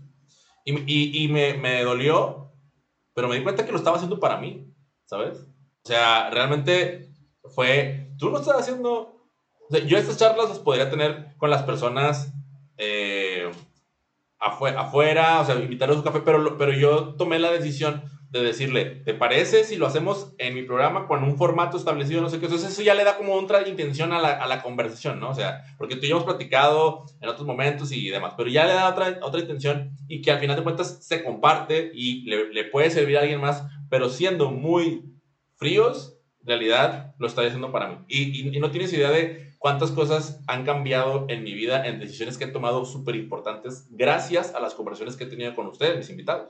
O sea, ha sido, ha sido, entonces, eso a la hora de las descargas, ¿cómo se va a ver reflejado? Pues evidentemente, o sea, ¿cuántos mics hay ahí afuera? Pues, pues no, no, digo, no, no es como que sea, no soy tan único y especial, lo tengo claro. Eh, debe haber varios y hay, hay, varias personas que resuenan con, con, lo que yo hago, pero, pero es como, no puedo esperar a que a todo el mundo le guste si al final de cuentas estoy haciendo algo demasiado personal. Entonces, ok, va, check. Esto, esto, esto es para mí. Yo termino esto y cuando vuelva a sentarme, eh, la pregunta va a ser, ¿voy a volver a hacer esto para mí o lo voy a hacer pensando en alguien más? Y, y cuando responda esa pregunta, va a definir qué sigue, ¿no? Eh, porque, ¿A qué voy con esto? Que si en, algún momento eh, la gente que no, ya no resonó contigo, que dices ahorita, pues es simplemente porque ya no les hemos preguntado. O sea, el, el poder voltear a, a, crear algo para los demás, o sea, realmente hay que voltear y preguntarles. Y eso toma tiempo, toma trabajo, toma esfuerzo, que a veces ni siquiera, ni siquiera alcanzamos a tener. Entonces, o, o hago esto y me siento, o hago esto y antes de sentarme me voy y le pregunto a, estas tres personas que, quisieran y, y, a ver si saben, ¿no? O sea, porque si, si uno, como te dije ahorita, yo tuve que preguntarle a Facebook, o sea, a ver si ellos saben que a ver si ellos saben lo que quieren, porque ni siquiera nosotros sabemos qué es eso que, que estamos buscando. Entonces, suena a lo mejor como un justificante, pero también trato de ser, ser honesto. Obviamente, eso no descarta que, o sea, si, si tú estás escuchando esto, o sea, debo, debo, ser honesto contigo, yo, yo he hecho esto principalmente por mí, pero también estoy convencido de que el que lo agarre y lo escuche, le puede servir en algo, o sea, y, y hay personas que me lo han dicho, son poquitas, pero me han dicho de que, oye, es mi, mi terapia personal, es, este, qué buena conversación y pues qué chido, o sea, qué chido porque al final de cuentas yo no me la quería quedar para mí, o sea, eso sí, eso sí me parecía egoísta. Claro, y, me, y ese, ese, es el punto, ya lo que te decía. Yo creo que tiene que haber un balance, o sea, sí que sea, eh, o lo que hemos decidido a lo mejor en nuestro caso, obviamente lo haces en una parte por ti, porque si no te nutriera, si no te gustara, si no eh, te sirviera a ti para algo, pues qué caso tiene hacerlo, ¿no? Y, es como aclarar tus para qué pero el hecho de ponerlo público y hacerle publicidad y compartirlo, pues también tiene un tinte, o sea, ni, ni es todo para afuera, ni es todo para adentro, ¿me explico? Como que tiene que haber de las dos partes porque ambas también se nutren. Y por supuesto que podríamos tener todas estas conversaciones offline, ¿no? Pero quizá no llegaríamos ni a las personas que hemos llegado, ni, ni estoy segura que le sirven a alguien porque tú mismo te nutres de conversaciones de otras personas con, con alguien más, ¿no? Entonces, eh, creo, que, creo que tiene que haber ahí también como, como un balance. Y está padre, ¿no? Está padre porque también es una oportunidad, es una ventana de, de conocer y por, para mí es una ventana de aprendizaje 100% porque de donde yo, desde mi personalidad, aprendo más es de las otras personas, escuchando cómo piensan, más allá de viendo sus Facebooks o sus, o sus Instagrams, es de escuchando cómo piensan y, y, cómo sienten. Y el podcast te da unas posibilidades muy diferentes que te dan otras plataformas, ¿no? Entonces, porque lo mismo podría decirte, ah, pues eh, aprendí un montón de tal persona leyendo su libro, este, ¿no? Pero, o leyendo su artículo pero no es lo mismo porque no escuchaste su voz, ¿no? Porque no sabes la emoción que tenía en ese momento en la voz cuando lo compartió. Cosas que el podcast, híjole, para mí lo hacen una, una herramienta súper eh, rica, ¿no? Y que aprovechar y demás. Entonces, y con, bueno, obviamente todo el demás contenido que, que, que lo circunda, pero es interesante. Sí, y sobre todo que no tuviste la oportunidad de rebotar eso que resonó contigo. Porque, o sea, es como te decía yo hace rato, oye, leí tu blog y esto resonó conmigo y lo reboto. Y entonces tú ya me das una percepción y, wow, o sea, es, es muy distinta a solamente quedarme con lo que leí, ¿sabes? Es, es, es un, o sea, en, la, mi, en mi propia experiencia de aprendizaje cambia totalmente esa oportunidad de, de, de rebotarlo y, o, o, no hacerlo. Y, y, bueno, oye, y quería, quería pasarme a otro tema que quizás tiene un poquito con, que ver con, con eso que estás platicando Hay una palabra que, bueno, no, es una palabra, es una frase que, que, también, otra vez, por lo que hablábamos, resonó conmigo. Y fue cuando dices eh, esta parte de reconocerte como extranjero, ¿no? Eh, y, eso a mí me, me empezó a... O yo tuve una experiencia hace, hace unos años. Fuimos a Estados Unidos, fuimos de shopping y luego llegamos a comer a, a un restaurante, a un lugar de hamburguesas. Y dentro del restaurante eh, había una persona que se, estaba incómoda con nuestra presencia, ¿no? Evidentemente ella era, ella era pues, local, ¿no? Y, y, eso, ese rechazo, pucha, lo, lo, que te decía hace rato, ¿no? Es el tema de, de, querer agradar a la gente, ¿no? O sea, eso, ese rechazo a mí me, me, me dolió, o sea, me dolió bastante. Entonces, cuando yo empiezo a ver estas películas de, de, donde hablan del racismo y de hablan de, de, la, de la segregación y todo, o sea, realmente me, me, me, resulta muy, bastante incómodo. Entonces, en aquella ocasión fue la primera vez que yo, que yo lo viví del otro lado. No sé cuántas veces he estado en el otro extremo, que sé que, sé que lo he estado, sé que lo he hecho, sé que he hecho sentir a personas como extranjeras y sin saberlo, ¿no? Y, y, esto no quiere decir que, ah, yo sí bien y la señora esa mal. No, no, no, pues al final de cuentas es un proceso de desconocimiento, ¿no? En el que hasta que no lo vives y como que no lo concientizas, dices, madres, ¿qué hice, no? Eh, ahora, cuando yo veo esto que pones tú, eh, lo, lo que quiero saber es como, tú, tú, tú has estado en, en, en, dos países distintos, entre ellos Estados Unidos, o sea, ¿cómo has vivido tú tu proceso de, de reconocerte como, como, extranjera. Y nada más para, para contar un poquito más, eh, me pareció increíble, porque yo también lo he leído y lo he visto en las biografías de otras personas, cuando dice mexicano, por, mexicano de nacimiento, colombiano por convicción. Y, y, luego digo, wow, o sea, ¿cuán, ¿cuánto, cuánta experiencia y cuánta vida hay detrás de, de, una afirmación de ese tipo? O sea, nunca me lo había preguntado y ahora que lo veo digo, uy, o sea, ¿cuánto habrá vivido para decir, sobre todo con, cuando crecemos con esto del himno nacional y este sentimiento nacionalista, de llegar a decir, soy de otro país por convicción y, por todo lo que he vivido, están viviendo acá, fue de, me, me voló la cabeza honestamente. Claro, sí, e, es un proceso. Yo creo que tiene que haber un proceso ahí en medio para llegar a eso. En mi propio caso, em, a ver, como te decía hace ratito, primero, como que yo siempre he tenido como mucha resonancia con mis raíces, ¿sabes? O sea, con esta parte de reconocer que dentro de mi sangre, porque además tengo eh, directamente sangre indígena porque mi bisabuelo se casó con una indígena, ¿no? Mi bisabuelo era español y se casó con una indígena eh, del norte de México, ¿no? Y de ahí, eh, como que, pues, obviamente fue la, la descendencia, ¿no? Porque... Me, sorprende, me, sorprende por, me sorprende que lo sepas, ¿sabes? O sea, a mí, a mí, me gustaría saber, conocer más de mis raíces, pero, pero bueno. Claro, claro, y eso, es, eso, es, y eso es importante, o sea, es importante que sepamos, pues, de dónde venimos, pero además de eso siempre, como te decía, no sé si porque me gustaba la historia o porque tal, como que siempre he resonado con esta riqueza cultural que a fin de cuentas es algo que yo tengo como raíz ¿no? Entonces, eso como de base, y lo sé, te voy a decir por qué, porque en algún momento, eh, por cuestiones, em, pues quizá de sesgos, ¿no? En la familia, escuchabas como de, ay, ¿por qué no nacimos de ojos azules? ¿O por qué, por qué no somos güeritos o lo que sea? Y siempre era de, ah, pues porque tu bisabuelo la regó y se casó con una indígena, ¿sabes? Entonces, como que ya cuando lo interiorizas y dices, pero ¿por qué la regó? O sea, a mí no me importa tener una mezcla, ¿no? De, a fin de cuentas, todo todos ya en, bueno, salvo que seas muy, este, no sé, no me voy a meter en cuestiones raciales, sí, ya, a menos de que, de que, de, que, tal, todos somos una mezcla de todo, ¿no? Entonces, pero bueno, siempre es importante como conocer tus raíces. Entonces, yo teniendo eso de base, como es esa como conciencia eh, cultural de dónde vengo, porque es algo como muy mío, es algo que me, que me resuena, que me, que me llama y demás. Eh, cuando tengo la oportunidad de salir a otro país, Em, pues sí es una sensación extraña y creo que eh, primero sí es como un shock, ¿no? Y es un shock cultural que creo que todos los que llegamos a vivir, a, inclusive a otra ciudad, a veces te pasa, ¿no? Porque hablas diferente, porque tienes otras costumbres, es como salir tal, lo que yo describo como salir de tu zona de confort, como que estás en lo que conoces, en lo que te dijeron que así era, que así se hacía, que así se hablaba, que así se nombraba, ¿no?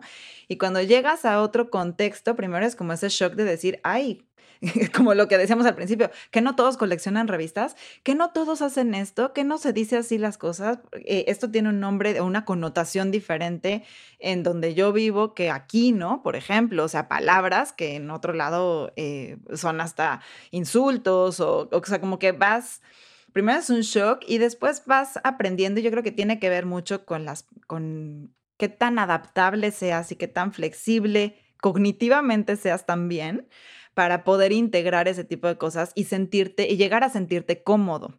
Porque sin duda que hay personas que nunca se adaptan a vivir en otro lado o, a adoptar otro tipo de, costumbres y demás, porque sientes, te quedas como con ese primer, em, no lo quiero llamar rechazo, pero sin duda que es un momento en el que te das cuenta que eres distinto. ¿No?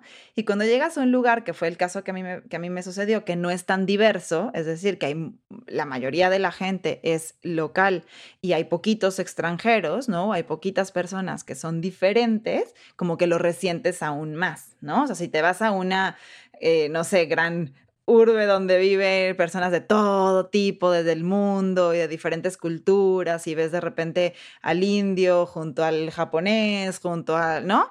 Y a lo mejor no te sientes tan extraño porque ves que todos son diferentes y eso es como la norma, ¿no? Ya hay una, ya hay una aceptación social generalizada. Ya hay algo más abierto, pero cuando no, cuando llegas a un lugar que es muy local, como muy cerrado, y tú eres el diferente, pues sin duda que lo resientes más porque la gente te mira Indudablemente, y, no, y quizá no lo hacen por mal, simplemente porque, ah, es diferente, ¿no? O sea, es distinto. Eh, pero sin duda que este rechazo que tú sentiste con esta experiencia que describes, pues es como esa primera sensación incómoda de decir, ah, soy distinto, ¿no? Porque además, pues no solamente tú, sino que a todos nos gusta pertenecer a algo, ¿no? Por eso vivimos en sociedad, por eso vivimos en familia, por eso creamos familias, por eso hacemos ahora tribus y comunidades y este tipo de cosas, porque nos gusta pertenecer. Entonces, eh, ¿por, qué los, ¿por qué los prehispánicos eran prehispánicos, pero unos eran mexicas y otros eran, ¿no? De diferentes culturas. O sea, ¿Por qué? Porque buscamos esos rasgos comunes que nos generan pertenencia. Entonces, en mi caso, cuando me reconocí por primera vez extranjera, fue porque vivía en un lugar en donde no había mucha diversidad y donde yo hablaba de una forma y todos me volteaban a ver, ¿no? O me decían, ¿de dónde eres? Y yo, ah, pues de México. ¡Ay, México, qué lindo! ¿No? Y, y te, evidentemente eres distinto, o sea, tu pelo es diferente, tu tu color de piel es distinto, tu forma de ser, de reaccionar, de actuar es diferente, pero a la vez ellos son diferentes también para ti, ¿no? Entonces creo que es un proceso de aprender que más allá de que pertenezcas o no pertenezcas, todos somos distintos, ¿no? Es como, es como cuando logras em, sobrepasar, eh, sí, como, como que vas más allá de una cuestión de solamente lo que se ve, ¿no?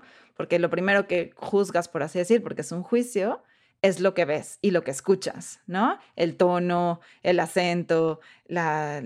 Y ahora que vivimos en Estados Unidos, por ejemplo, yo le digo a mi esposo, es que no puedo dejar de ser yo y, no, ni siquiera lo voy a intentar, ¿no? Porque aunque lo intentara, nunca voy a pasar desapercibida en esta sociedad, ¿me explico? O sea, a lo mejor eh, él que es de tez blanca y tal se podría confundir por ahí con no que no, no con un norteamericano, pero a lo mejor con un español o con un italiano. Yo no hay forma de que oculte que soy latina. O sea, ¿sabes? Como, como por más que quisiera y no quiero. Y lo que me pasó a mí fue que todas estas raíces que para mí son más importantes se fortalecieron viviendo fuera de México, ¿no? Eh, y cosas que, que a fin de cuentas pues te van abriendo esta identidad. Esto que tú dices de personas que, eh, que son de otra nacionalidad por convicción o por elección, pues es porque a fin de cuentas hubo algo que adoptaste como propio, ¿no? Algo que te hizo decir, ah, concuerdo con esta sociedad y quiero ser parte, tanto que me nacionalizo, ¿no? Eh, y hay muchísimas personas que viven eso. Entonces, es como un proceso de abrirte que yo creo que si lo miro hacia el futuro y, por ejemplo, ahora que mis hijos están creciendo en un lugar mucho más diverso de lo que yo crecí, eh, que han tenido este tipo de experiencias de, salir de su país y vivir en otro país y adaptarse a otra cultura, ir a la escuela con niños que hablan hasta cuatro o cinco idiomas distintos en una misma clase, ¿no? Para mí eso ya les da a ellos una riqueza cultural mucho más grande que la que yo tuve quizá, que yo la aprendí de adulta, pero a mí me encanta, por ejemplo, porque a fin de cuentas, hoy en día puedes hablar o estar en contacto con quien quieras del mundo, ¿no? A, un clic de distancia tal cual.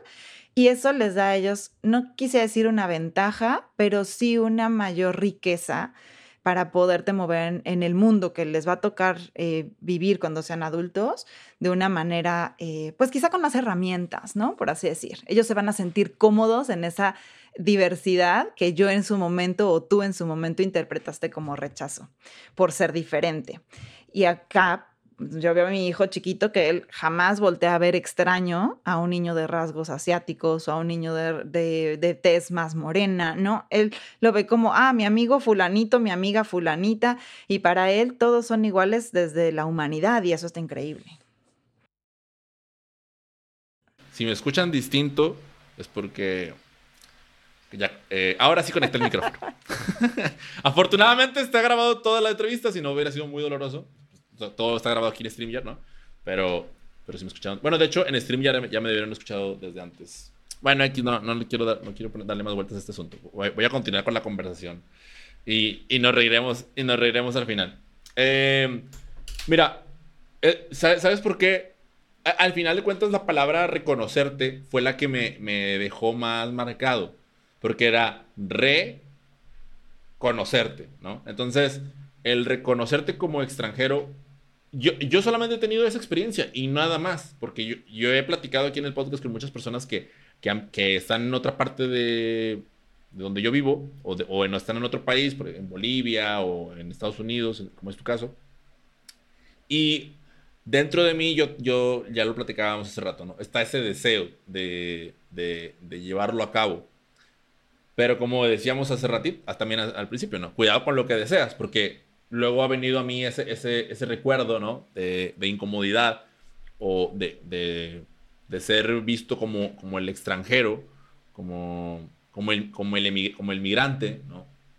Y eso ha sido, me ha, me ha, colocado en mi propio pensamiento y nada más que ahí, en una situación incómoda en la que yo digo, híjole, no sé, no sé si estoy listo. O no sé y era lo que te iba a decir justamente, que muchas personas nos quedamos o se quedan con esa primera experiencia y es algo que te limita. Y eso te pasa con muchas otras experiencias en la vida, pero hablando de este tema en particular, como que a veces cuando tenemos ese tipo de experiencias, sobre todo cuando son como muy tempranas o muy significativas, es difícil superarlas y es difícil volverte a atrever a ponerte en esa situación vulnerable, porque a fin de cuentas es, es ponerte en una situación vulnerable, eh, porque piensas que te va a volver a pasar lo mismo.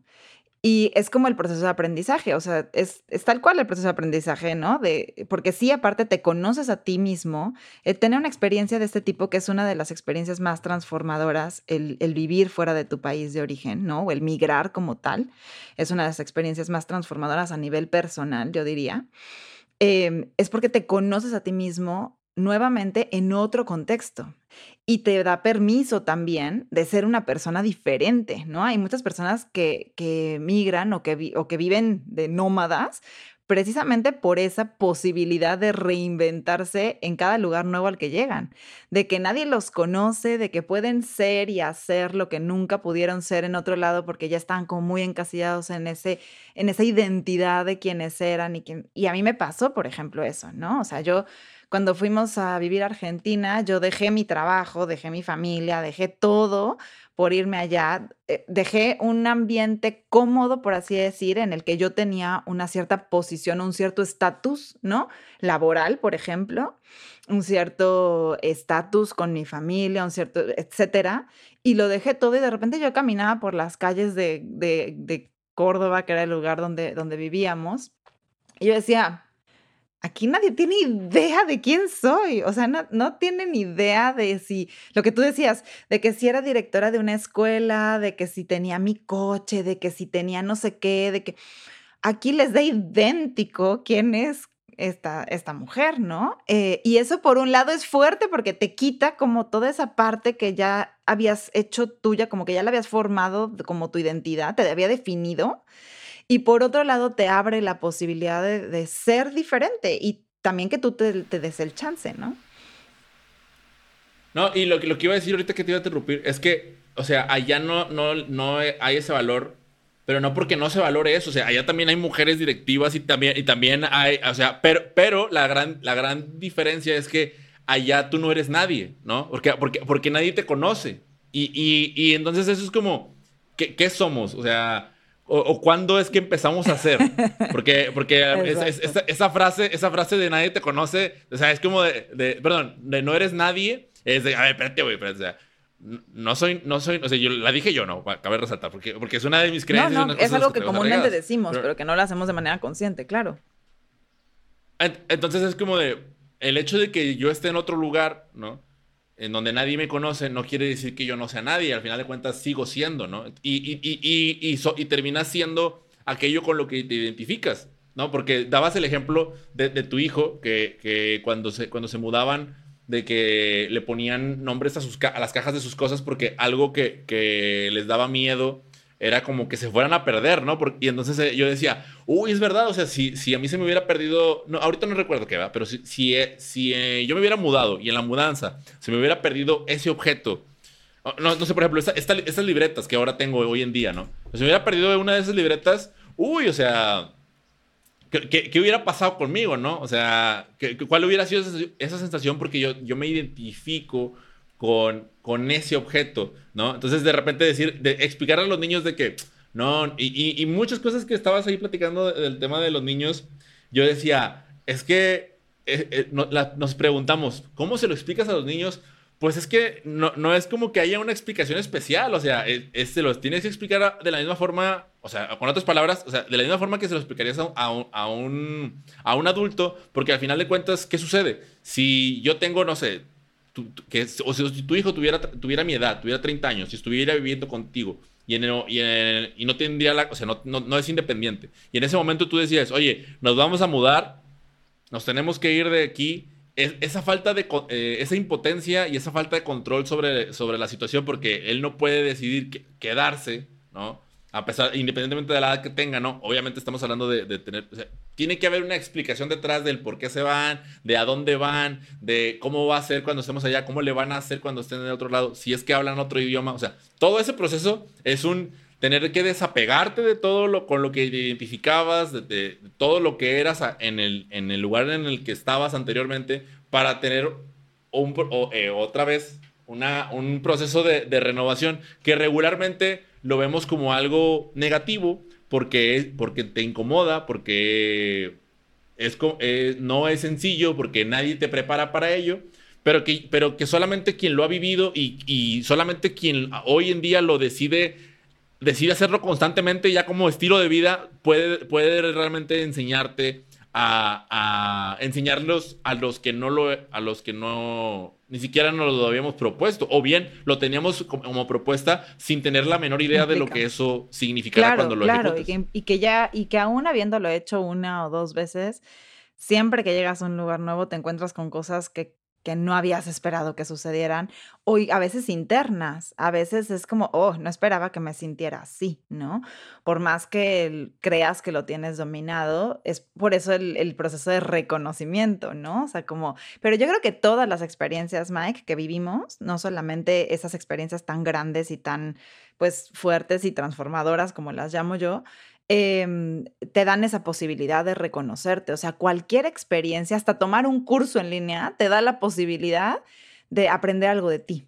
¿Me explico? O sea, ¿cómo, cómo estoy eh, yo asumiendo esta experiencia, este reto, esta situación, esta conversación, por ejemplo, ¿no? Me estoy sintiendo incómoda con algún tema, no. Eh, no sé, cualquier cosa te da esa posibilidad, pero lo que tienes que tener abierta es como esa, eh, pues esas antenitas que te permiten mirar no solamente lo que está pasando afuera, sino lo que está pasando adentro y eso a fin de cuentas es tener la conciencia más abierta, ¿no? Entonces, pues son experiencias que te van a medida que, que, creces, que te van formando y que te van haciendo que, por ejemplo, en esta segunda vez que tuve que, que emigrar, ya, ya no lo, o sea, ya no fue tan eh, tan abrupto, digamos, la experiencia, porque ya, ya había pasado por ahí una vez, ya más o menos sabía que podía esperar. Por supuesto que sabía que iba a ser diferente, pero eh, es diferente. Entonces, y aún así te da posibilidad de decir, ah, bueno, en aquella ocasión no vivía A, B, C y D, eh, ahora sí lo estoy viviendo, pero ya con lo que sí viví la vez anterior, ¿qué puedo hacer diferente? Y esa es como la, la riqueza, creo yo, ¿no? Entonces, yo sin duda creería que todas las personas, ya sea un intercambio universitario o escolar, por ejemplo, en estos programas que existen de irte un semestre o un verano, un tal, tendrían que vivir una experiencia de este tipo precisamente porque te abre a otras posibilidades y después puedes trasladar ese aprendizaje de, darte la oportunidad de conocer distintas cosas a otras cosas en, tu, vida, ¿no? En tu trabajo, por ejemplo. Y que puedas aceptar puntos de vista distintos o que puedas entender o darte la oportunidad de conocer a otras personas o a tus colaboradores para entender desde dónde accionan.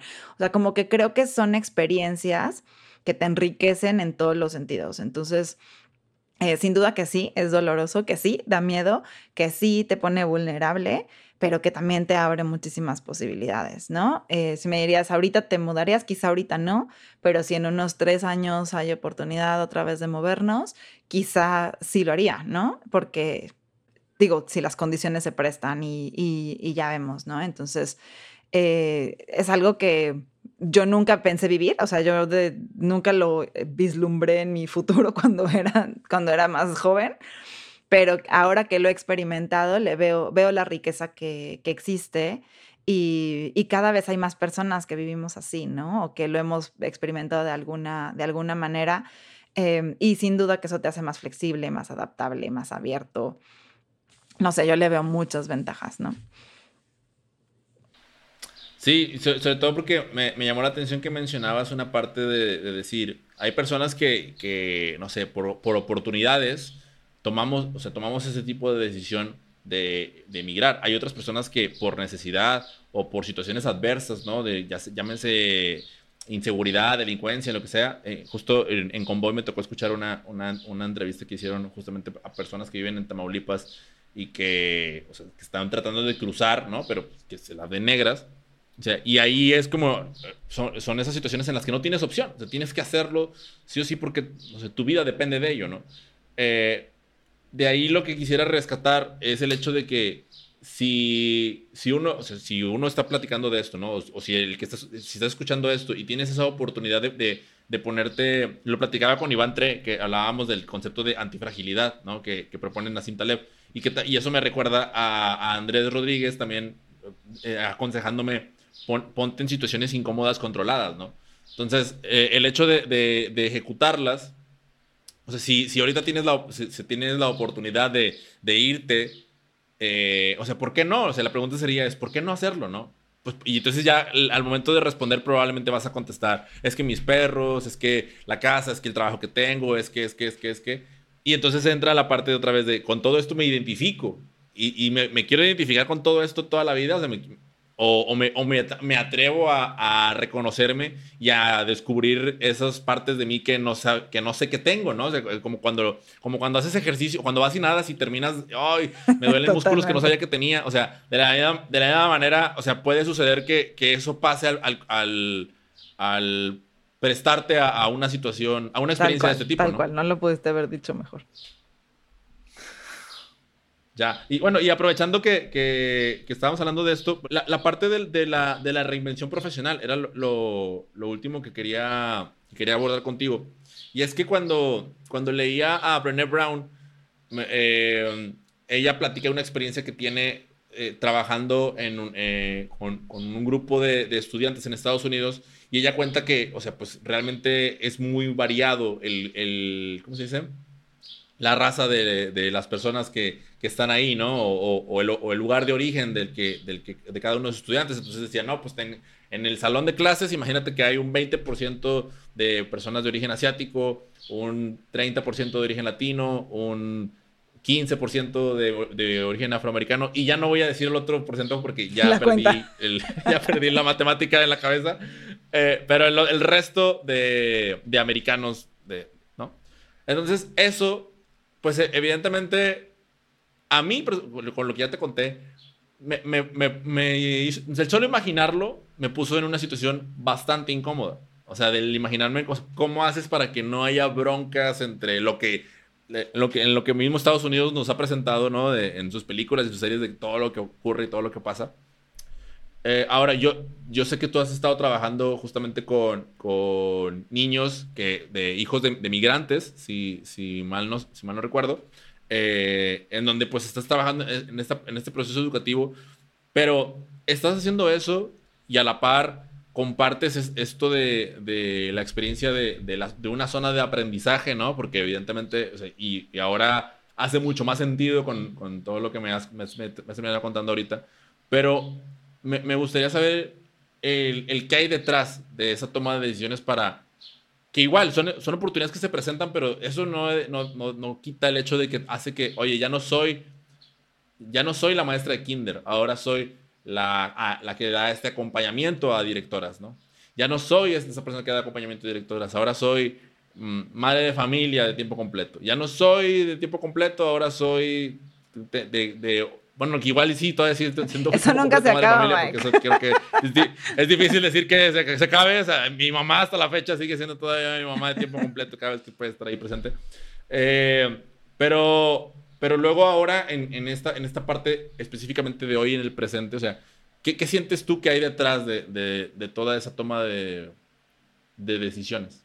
Que has tenido que tomar? En mi caso personal, creo que ha sido una cuestión de eh, dejar de mirar el nombre o el rol que juego y buscar la oportunidad de poder poner en práctica las habilidades que sé que tengo ¿no? Y las habilidades que puedo llegar a desarrollar en determinado contexto. O sea, sí que se oye padrísimo decir, soy la directora de bla, bla, bla, o soy la team leader de tal lugar, o eh, no sé, X. Hoy en día para mí es menos importante el nombre que tenga el rol que juego. Eh, y, y ha cobrado mucho más importancia el que yo pueda poner en práctica esas habilidades que sé que puedo aportar a un contexto, a una organización, a un grupo de personas. Em, y creo que hacia allá vamos en general en cuestión eh, profesional o en cuestión de trabajo. O sea, creo que hoy en día el, nombre o ser o definirte, si volvemos a esta parte de la identidad, como em, el CFO, el CEO, el, nombre que le quieras poner, es cada vez menos relevante. Em, y es más allá el, bueno, sí, pero ¿y eso qué me dice? ¿No? O sea, ¿qué me dice que seas el VP? ¿Qué haces? ¿No? ¿Qué haces? Eh, ¿A qué te dedicas? ¿Qué aportas? ¿No? Con lo que puedes aportar. Y para mí creo que en los últimos años, en lo más, lo más reciente de mi, de mi carrera profesional, si te puedo decir, porque evidentemente en la parte personal, pues nunca voy a dejar de ser hija, nunca voy a dejar de ser hermana, nunca voy a dejar de ser mamá, Quizá podría dejar, dejar de ser esposa, ¿no? Pero no es algo que esté en mis planes en este momento.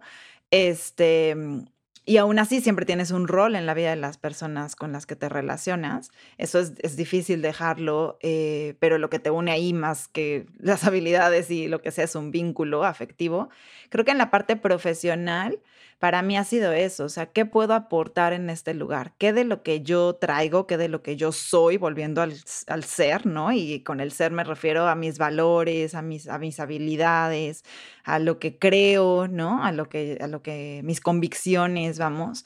¿Qué, qué de todo eso puedo aportar en este lugar que genere eh, que este lugar crezca, que estas personas eh, se desarrollen, ¿no? Creo que para mí eso ha sido como la clave y es lo que me ha permitido como navegar entre el soy podcaster, ahora soy speaker y a la vez soy consultora y a la vez soy coach y a la vez doy mentoría, ¿sabes? O sea, como que no, va más allá de, va más allá del nombre que pueda tener. Yo misma lo reconozco, muchas veces me limito por ese tipo de, ay, ahora cómo me defino, ¿no? O como, pásame tu semblanza, es lo más difícil del mundo, ¿qué le pongo, no?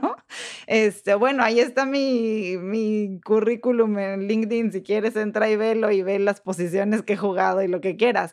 Pero más allá de eso, es como un equipo de fútbol. Ahorita que dije las posiciones, lo, puedo, lo puedo hacer la, la, analogía, ¿no? O sea, es más allá de la posición que aportas tú al equipo, ¿no? O sea, ¿qué, ¿qué le aportas? Le aportas no solamente el que sepas meter goles, sino le aportas a lo mejor que eres el que anima a todos, o la buena actitud, o el que cree que es posible, o el que, ¿no? Entonces, eh, creo que va más allá de eso y, y, creo que hoy en día lo que podríamos hacer todos y que nos sería de mucho beneficio es primero como reconocer todas esas habilidades que tenemos y que hemos desarrollado a lo largo de nuestra vida, porque sin duda que cada experiencia pues de vida, pero también eh, laborales, nos van dejando como con una mochilita cargada de diferentes habilidades. Y en qué formato lo pongas en juego, ¿no? O en qué formato lo puedas compartir o lo puedas implementar.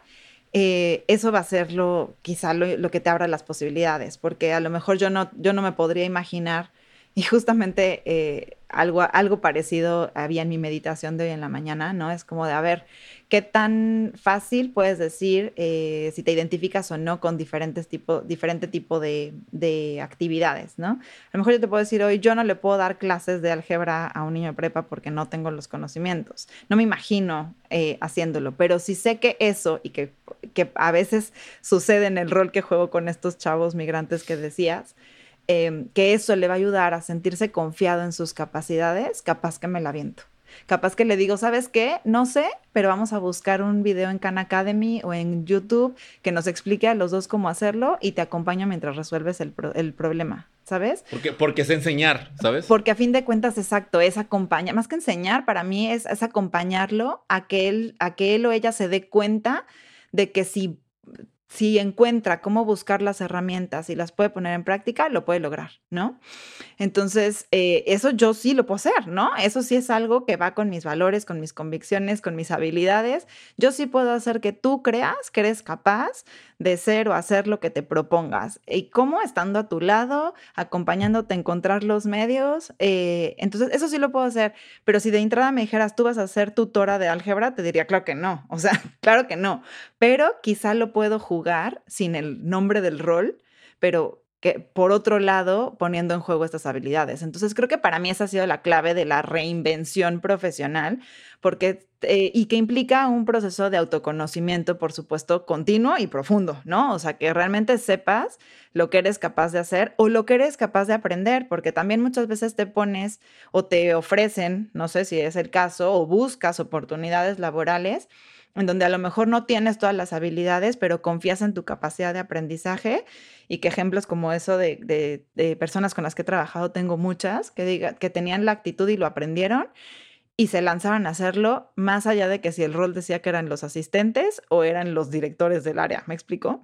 Entonces, creo que para mí esa es como la clave hoy en día, al menos así lo veo y no sé si alguien resuene o comparta conmigo, pero creo que a veces ponernos ese nombre de, bueno, pero voy a ser asistente, voy a ser coordinador, ¿no? O voy a ser director, o voy a, nos limita mucho más que nos abre otras posibilidades. Entonces, hoy dejémonos de, y que también a mí me han, me han cerrado posibilidades también, ¿no? O sea, decir, ay, no, ¿cómo voy a trabajar de eso? ¿No? Si yo ya era, vamos al status quo otra vez, bla, bla, bla pues ¿qué tiene? O sea, son, no te vayas por eso, eso no te dice nada. A fin de cuentas, puedes ser el CEO y no tener nada que hacer, ¿no?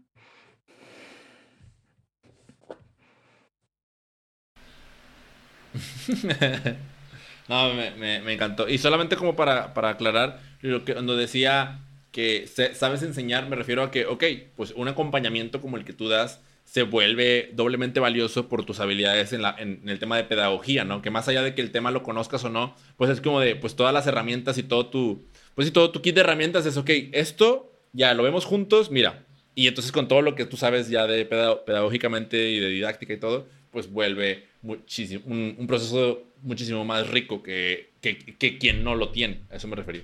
Claro, claro. Sí, sí, yo más bien lo vi como, a ver, te voy a enseñar que esta es la derivada tal vez. No, no, no, no, porque no lo tengo en mis conocimientos. Sí, sí, exenté este, esa parte en la prueba, pero porque copiaba las tareas. Shh, esa parte la vamos a No le digan a nadie. me, quedan tres, tres, preguntas finales, pero estas ya son como más, más concretas. ¿Podremos? ¿Se podrá? Vale. Va. La primera, esta es, la que le hago a todo el mundo ya.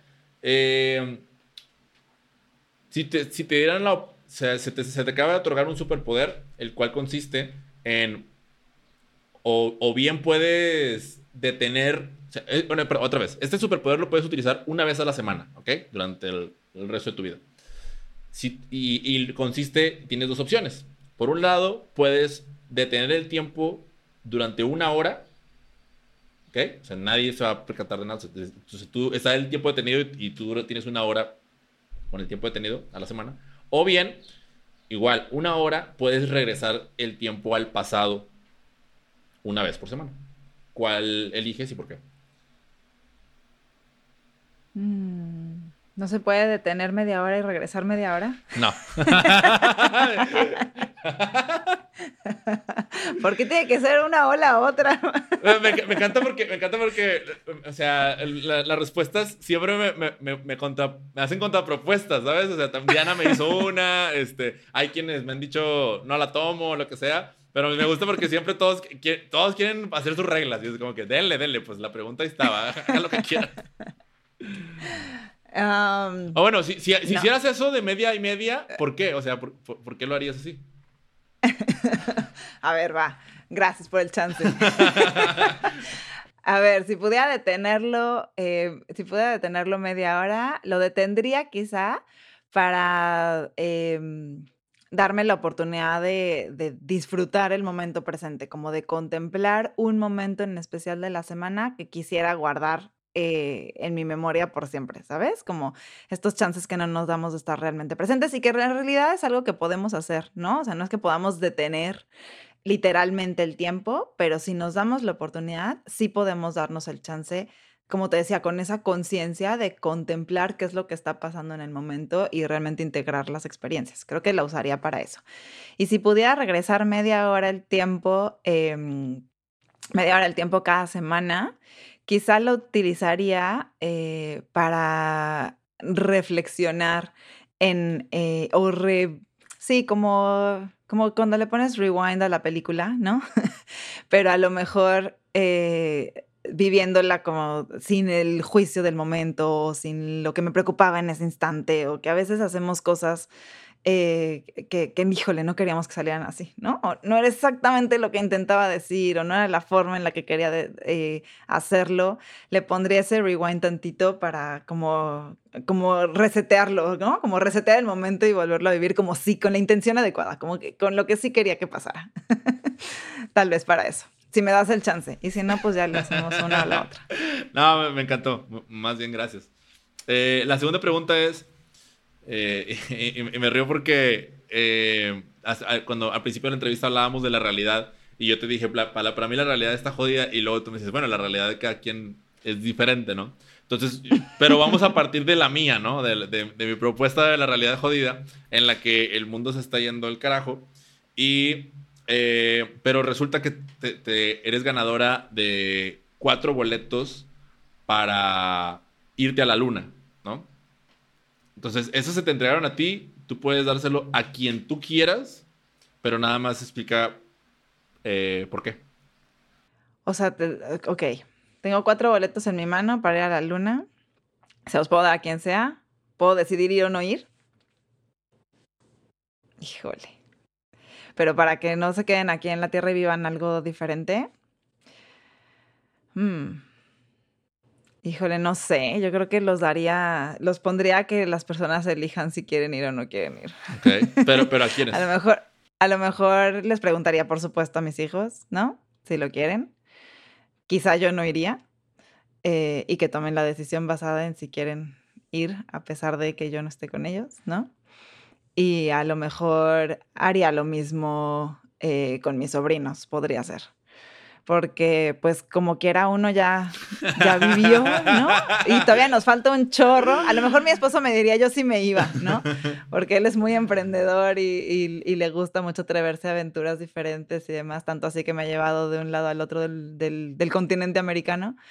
Em, pero a lo mejor, a lo mejor pensaría en las nuevas generaciones, sin duda. Pensaría en que tienen las herramientas y la posibilidad de construir algo diferente y algo mejor y apostaría por ellos si ellos quisieran, pero se los daría como una decisión, ¿no? O sea, no es como, ten tu boleto ya te vas, mijito, no.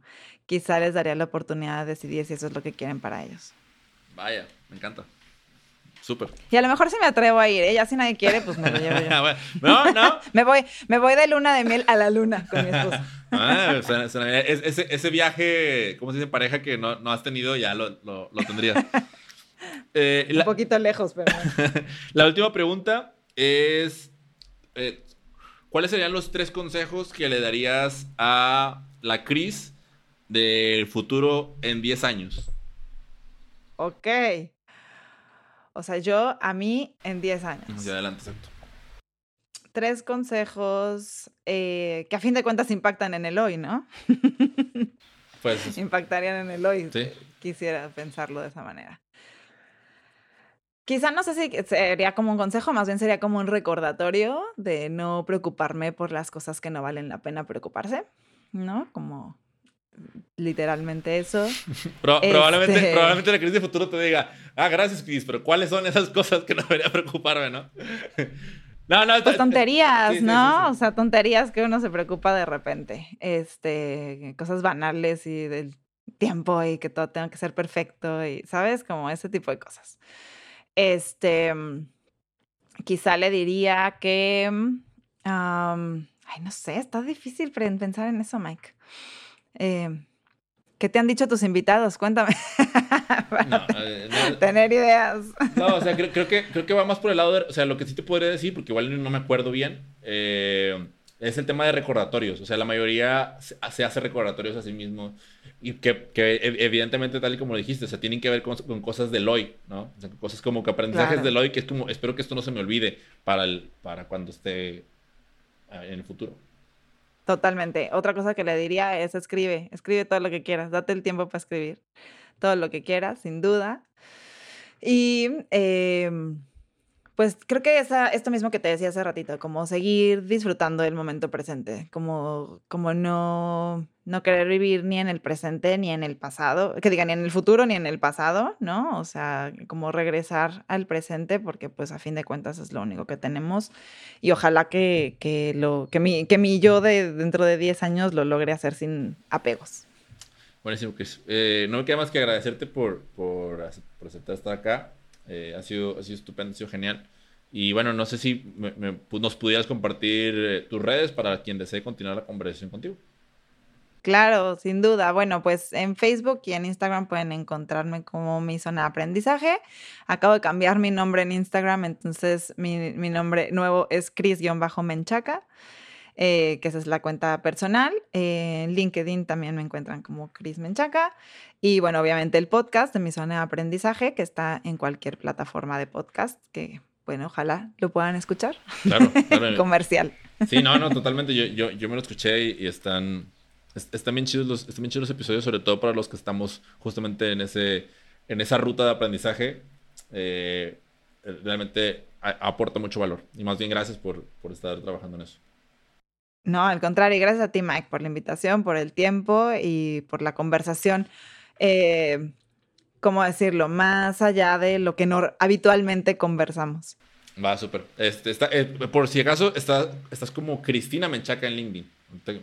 sí, pero bueno, si ponen el, ¿sabes? En la ah, URL, ahí ah. sí es linkedin.com ah. diagonal Cris-Menchaca.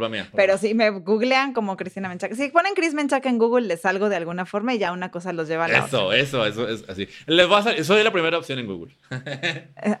No sé si la primera, pero fíjate que, al menos en mi algoritmo, si yo me googleo, sí me salgo luego, ah, luego. A mí también, a mí también me sale, a mí me sale luego, luego. Ah, bueno, entonces sí. Porque de ahí en fuera hay otra Cristina Menchaca que es una poetisa argentina, pero esa no soy yo. Ya. Buenísimo. Muchas gracias, Chris. Vale, gracias a ti, Mike.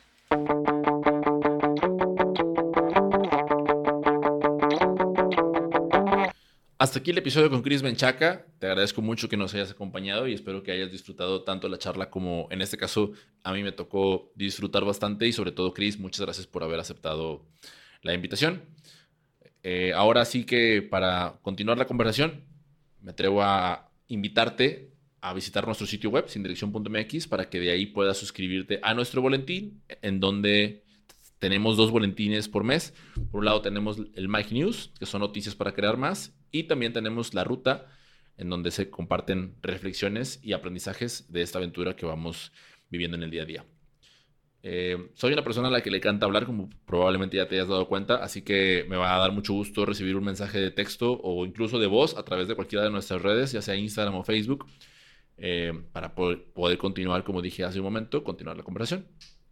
También, si te gustó el episodio, te invito a que lo compartas y lo recomiendes con tus amigos y te suscribas a todos nuestros canales o incluso también nos dejes una valoración en la plataforma favorita que nos estés escuchando en este momento.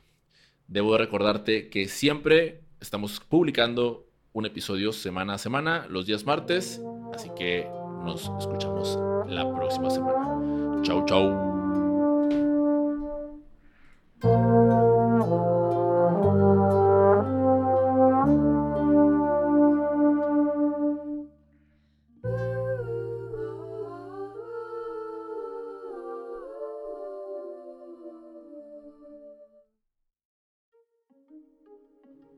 El guion y la investigación para esta entrevista la he hecho yo. La postproducción, edición y montaje audiovisual es un trabajo realizado por Mariana Aguilar.